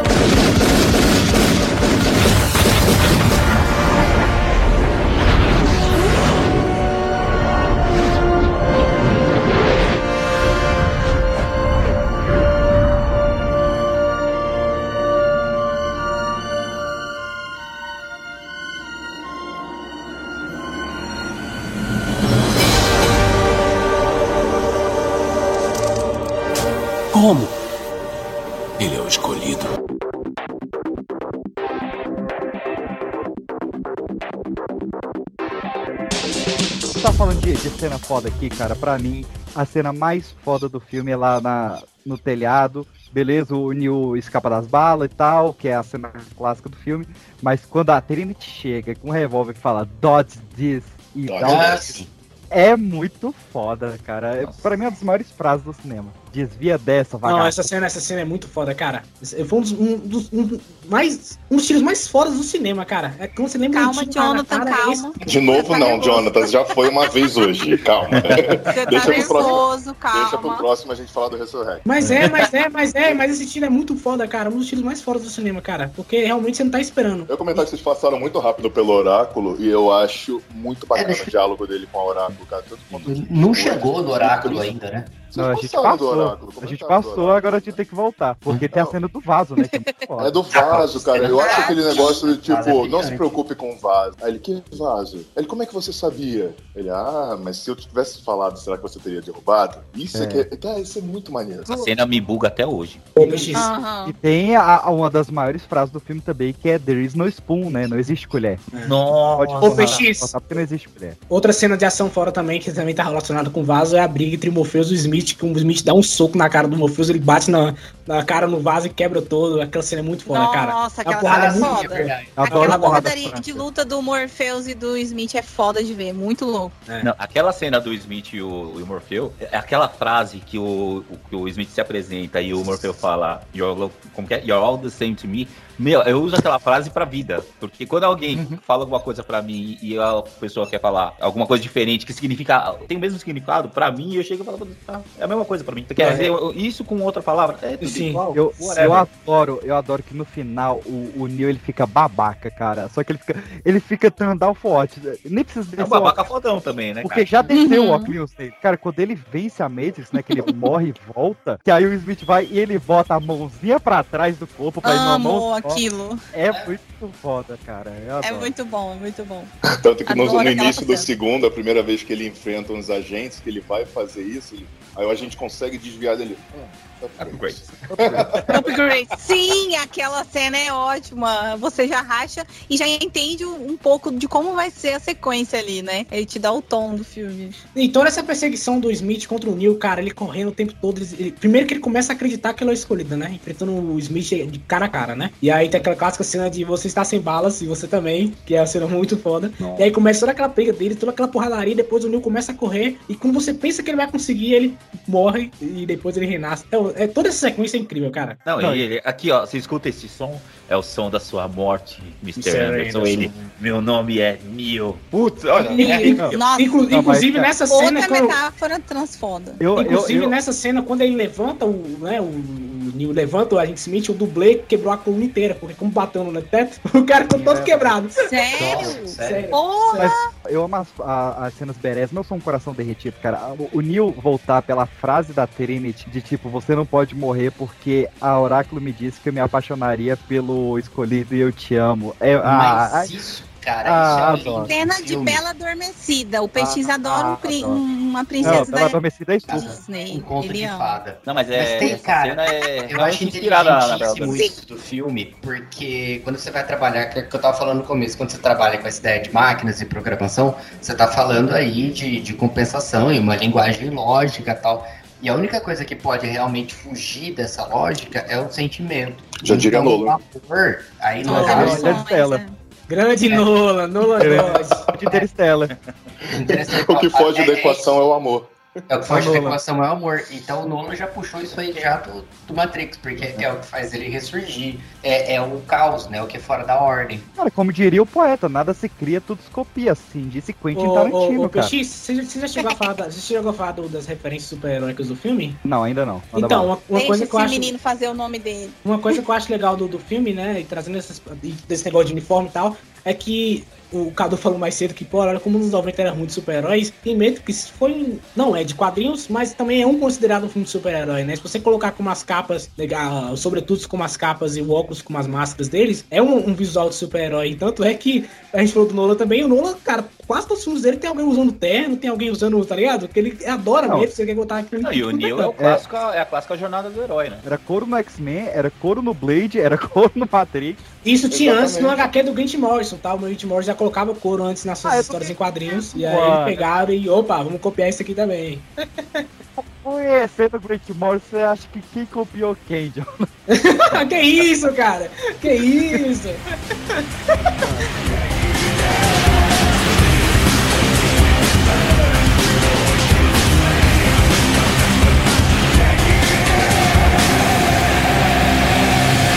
Eu sei que você está aí. Eu posso sentir a sua presença. Sei que está com medo. Está com medo de nós. Está com medo de mudar. Falha no sistema. Eu não conheço o futuro. Não vim lhe dizer como isso terminará. Eu vim dizer como vai começar. Eu vou desligar o telefone e depois eu vou mostrar a essas pessoas o que você não quer que elas vejam. Eu vou mostrar o mundo. Sem você. Um mundo sem regras nem controles, sem limites ou fronteiras. Um mundo onde qualquer coisa é possível. O que haverá depois, você vai decidir. Tem na, na boca do Gozoro, tem a, uma citação bíblica, que eu não lembro se é Marcos ou Mateus 3.11. Ma- é, Ma- é Marcos, Marcos capítulo 3, versículo 11. Tu Versículo és o 11. filho de Deus. Que 11 é que na verdade é o capítulo, tipo, assumas que é os filhos de Deus e coisas do tipo. Daí você tem o capítulo 3, que é a Trinity, ali, que é uma das pessoas que vai libertar, e 11, que é a revelação também, né? Então você já tem. E quem coloca o Neil no final do filme pra ressurgir como escolhido é a Trinity através do beijo, né? Porque ela é o Espírito Santo. De- deixa eu falar É, que ela antes é de você sobre Mó. Bela Adormecida esse rolê aí. Nossa, Deixa eu falar- Espírito deixa eu falar Santo eu nunca tinha sacado. É, não, essa, Deixa eu falar duas cenas que, que eu acho muito legais do filme. Uma delas é o início, quando o Morpheus tá falando com o Neo e fala, olha, Neo, eu serei breve porque essa linha tá sendo hackeada. Você é o escolhido, Neo! Cara, O Neil ele para e fala, não, não é possível que ele meteu. Meteu essa? E aí a outra cena, cara, que é a cena mais filosófica, muito bom. o tipo, ele tá. Ele tá- vai visitar o oráculo pela primeira vez, né? E aí a Trinity fala, olha só, Neil, é, a gente tá indo lá, caralho, cara. Ué. E aí, Tava tomando água, né? aí o Neil fala, né? Olha. é, eu, eu almocei aqui, eu, eu já comi naquele macarrão, é muito bom, então nada disso é real, o que que significa? Aí a Trinity fala, né, que, que a, a Matrix não pode definir quem você é. Aí ele para, olha pra ele e fala, e por acaso a, a, a Oráculo pode? O diabo passa tão rápido, mas que eu grudou na minha cabeça e falei, peraí, cara, a Oráculo também não pode definir porra nenhuma, tá ligado? É fala- interessante isso que você trouxe, porque realmente você começa a perceber que ele é um pouco sarcástico com isso no começo, né? Então, Ele quer acreditar, mas São ele, tipo. É, é, São Tomé, ele, tipo, pai, tá me zoando, né? Então você tá falando isso aí agora. Também, né, o, o pai da filosofia, se pensar em Sócrates, ele tem a ideia do só sei que nada sei. Então a ignorância, na realidade, ele é principal. Falou isso? Também. Não sei, só sei que foi assim. Não, é, ele cara, adaptou, ele fez uma adaptação, o Chico. to- toda vez que fala de comida do Matrix é foda. Essa do macarrão é foda. Mas a do frango, cara, que o moleque fala, do tipo, como é que você sabe que você comia frango, sendo que as máquinas não sabiam o gosto do frango? Elas criaram. Cara, eu porque Uhum. eles acham que era o gosto do frango. Peixes, e sabe uma coisa que bizarro, né? cérebro? Quando a gente tá comendo um frango assado, a gente tá comendo o, o gosto do frango ou simplesmente o tempero que tá no frango? Não, é igual Cypher falando porque pro próprio frango não agente tem gosto de Smith. nada. Pô, Quando o Cypher tá, tá na Meu mesa com o agente Deus. Ele fala que, olha, a Matrix me fala que essa carne é suculenta e saborosa. Aí ele fala, ah, quer saber, eu adoro a, a- a ignorância, né? É, Eu- ignorância. É, é uma das é cenas que eu mais gosto do filme é exatamente essa. Que ele fala, foda-se, cara, eu tô muito É, bem com. A carne é maravilhosa. O quarto que o, o Neil entra para atender o telefone é o quarto 101, né? O, o ano Uhum. ano. E aí, inclusive, o 101 em numerologia significa o número da perfeição, né? Por isso o Neil ali. E no quarto que a Trinity que tá no primeiro, no começo do filme, que é o quarto 303, que, né, tem tudo a ver com a Trinity, né, Trindade. E tem um outro, uma outra última curiosidade que no final do filme, quando o agente Smith atira no, no Neil, ele atira seis vezes, que na Bíblia significa, né, o 666 ali, significa o número da besta. Então, mais? Ele é o Dá conta na energia numérica também, né? Não, e tem mais. O quarto que o Neil, o Gente, o tô tiro passada. também é Muito detalhe. 303. O quarto que o Neil também leva o tiro é 303, que é O- 33, a idade que Jesus Cristo morreu. Ô, Meu Deus, esses meninos fizeram o nome deles. Ô, Antonielli, a gente falou de vários nomes, mas você sabe por que o agente Smith se chama Smith? Porque é o nome mais usado por homens héteros caucasianos nos Estados Unidos. Então, pro Isso é- vilão Ah, verdade. ser um, uma- um macho escroto, digamos assim. Aí por isso que eles deram É o nome. verdade. Eu li, eu li, eu li sobre isso. É John Smith, o Uhum. nome do, do filho da puta. O American Dad, que é aquele o, o desenho que tem o pai, que ele é um agente da CIA muito escroto republicano, né? Uhum. Homofóbico, ele é o Smith, é o agente Smith. Pois é. É verdade. Todo coisa- hétero top escroto, que é redundância, é Smith. Não, e- Smith. É um é muito legal. E é muito legal a interpretação Leonardo. do Hugo de fazer o Smith falando pausadamente e calmamente o tempo todo. E olha, senhor Anderson. Exato. Olha, senhor Anderson. Se você não fazer isso, a gente vai te matar e vai fazer um programa. Tipo, é tão ruim. É. É tipo, você fala, cara, realmente o cara é uma máquina, tá ligado? É robotizado o tempo todo. Não tem. E agora a gente entendeu porque o Will Smith não topou fazer esse filme. Porque ele é o É Smith. E tem a questão da Trinity também, que a gente não Muito falou, que Trinity, Ah, sim, porque verdade, o filme ele né? tem muita referência pitagórica, né? A, aonde a Ah. inteligibilidade do mundo é dada a partir dos números. A Trinity é o Pitágoras. Não, não, a Trinity é Deus. Mas oi? A Trinity é Pera Deus. aí. Tipo, a referência da trindade divina, É entende? porque se ela, se ela for Ah, tá. Pitágoras, se ela for Pitágoras na pandemia, ela usa báscara. né? Não. Não, Ai, oi? É? Não, Oi? não, Me dá, não, me dá a pílula vermelha, na moral, não. cara. Me dá a pílula vermelha. Eu não aguento mais. Não, eu quero azul, eu quero azul Não. pra sair do Mais, cara. podcast. Dá azul pro Porque, pro cara, eu tava vendo a segunda parte do. do, do- tava ouvindo, né, do, do, do Pipocast, a segunda parte do Lendas Urbanas, e eu descobri que, na realidade, esse Pipocast, toda a nossa realidade, ela não é Matrix, ela é um delírio da mente do PX, entendeu? É verdade. Eu quero ser PX, então, né? Sim, eu ele quero... tem Quero uma pílula delírios. vermelha pra sair da Ele mente tem do PX. muitos Na verdade, delírios. todo Pipocast é um efeito Mandela do PX. Então, PX é o Matrix, nosso John Malkovich, né? É, eu quero ser PX. Matrix. Mas, mas, ah, eu pe- ó, o peixe, o peixe é malandro. A gente começou a ele, não, gente, vamos voltar pro Matrix, né? Eu faço Matrix aqui. Porque, cara, se, tem uma coisa que me faria querer ir pra Matrix é a parte do I Know Kung Fu. Que é o cara Ah, deitadinho, só Ah, aprendendo coisa ali. Aquilo é legal demais, pô. Inclusive, né, o, a Warner deu quatro meses pra eles aprenderem Kung Fu, não tem essa de dublê, porra nenhuma, vocês vão aprender Kung Fu mesmo. E aí, o treinador, que era um cara que, pô, tá acostumado a treinar Jack Chan, Jet Li, essa galera, falou, não, dois meses tá bom pra ensinar Kung Fu. E aí, quando viu que os caras não conseguiam nem levantar a perna pra dar um chute, ele demorou oito.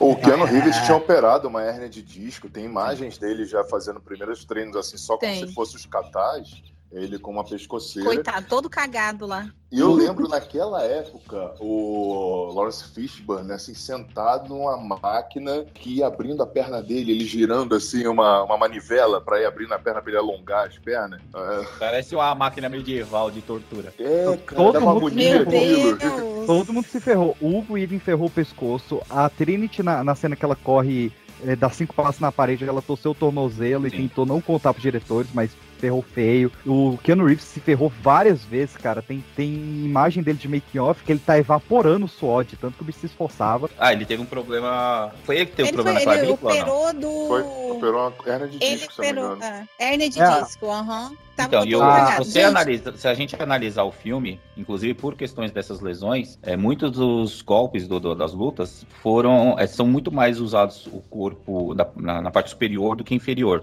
Alguns Uhum. chutes são chu- giratórios, tudo, mas eles não Uhum. usavam tanto as pernas exatamente por questões da, da- da cirurgia, principalmente da hernia de disco do Keanu Reeves. Mas no 2 você vê ele Gente, levantando a perna falar. muito alto, dando um giratório Não, contra os Smiths, né? Sim. É, não, recuperação, sim. né? Como é que É, foi a recuperação dele? Já estava acostumado. Gente, Não, só meses, né, quem sobreviveu a um treino inicial de Muay Thai pode entender o que esses meninos passaram.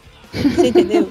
é, não é brincadeira, não. Eu fiz jiu-jitsu, não vale dá alguma coisa? Porra, vale também, vale também. Não é difícil no começo? Você É, começa lá, você tá todo travado, você não consegue fazer porra nenhuma, aí você vê todo mundo evoluindo e você travado, igual uma de 60 E eu, eu anos. sou antissocial, que é pior ainda. Que eu ficava, meu Deus, eu não quero lutar. Sou uma pessoa que Nossa, e faz você fez jiu-jitsu, que é uma luta de agarrar. Sério É, mesmo? certo. É, então, a balada. a, ideia, a ideia é justamente essa, eu ter ser sociável, mas não adiantou de nada. Eu olhei e falei, não, Ora. ok, obrigado. Você social, vai aprender a bater nas pessoas. Eu quando era.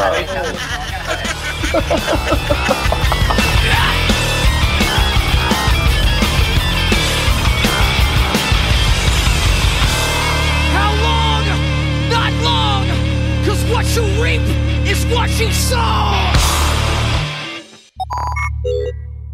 É isso, meus queridos. O Matrix ele fecha perfeito, né? Ele é o filme que ele começa e termina no mesmo local, termina perfeito. Rage Against the Machine, ué, ué, muito bom. É real, cara. Nossa, quando eu ouvi no Eu- filme, eu falei assim, nossa, eu não lembrava que o Rage Against já tava aí. Sim, nos três Eu, eu tenho um problema com quem fala que tem, tem um pessoal assim que veementemente é, defende que Matrix não deveria ter as continuações. Fala, não, o filme fecha perfeito, ele fecha redondo, ele não tem por que ter. Não fecha. Fecha Não o caralho fecha. que fecha. Não fecha. Eu saí, do, eu saí do cinema com meu primo e a gente falou, porra, e aí? Porque naquela época a gente não tinha noção do que viria a ter uma continuação ou não. Não tinha notícias de produções aqui assim que, ah, estão, se for bem na bilheteria, terão outras continuações. Não tinha isso. E a gente não estava acostumado realmente a ir ver alguma coisa no cinema e não ser uma história fechada. E aí a gente saiu do cinema e falei, porra, e as pessoas que estão lá sendo usadas de pilha? Vão dar no quê? Ele só saiu voando e acabou? Eu lembro que eu saí do Mas, cinema mas assim, Cadu, falando, Mas ele, Cadu, ele- mas ele- é pra Cadu, final. Cadu, eu não vou te dizer como isso vai terminar, Cadu. Eu vou te dizer como isso vai começar. Depois de saber tudo sobre a vida pregressa de Keanu Reeves. Depois de se localizar no longínquo ano de 1999. Depois de acordar fora da Matrix e descobrir tudo sobre o filme que mudou o cinema moderno. Não perca! Na última segunda-feira do ano, tome uma nova pílula vermelha para entrar no mundo fantástico de Zion. Pipocast Matrix, as sequências. Disponível na sua plataforma de áudio preferida. E aí, Cadu? "E, Cadu, eu tenho um trabalho pra você, cara. olha, eu já narração. não tenho muito trabalho. Eu já não tenho muito trabalho mesmo. Eu quero que você faça essa narração pra mim, cara. Ah, tá. Faço sim. Sua voz é eloquente e, e Eloquente. sensual. É, Aí as sensual, pessoas é, é convincente, né? convincente, exatamente. Mas você quer fazer uma locução de que é good time? Ah, não, eu vou explicar, eu vou te, eu vou te explicar, eu vou te explicar direitinho no PV. Eu quero entender o porquê do Não, não sensual. explica no PV agora, não. Vai. Se prepara. Porque a gente falou aqui de muito ator foda, a gente falou de Don, John Luiz. Caralho? Desculpa, que foi aqui. Parece que a gente já perdeu a noção do tempo falando. A gente vai, Gente, a gente tá vai contando na cabeça onde é que Antonielli trabalha. Foi, uma- foi- só foi um glitch da Matrix. Gente. Continua. Vocês não têm noção de onde que eu tô aqui.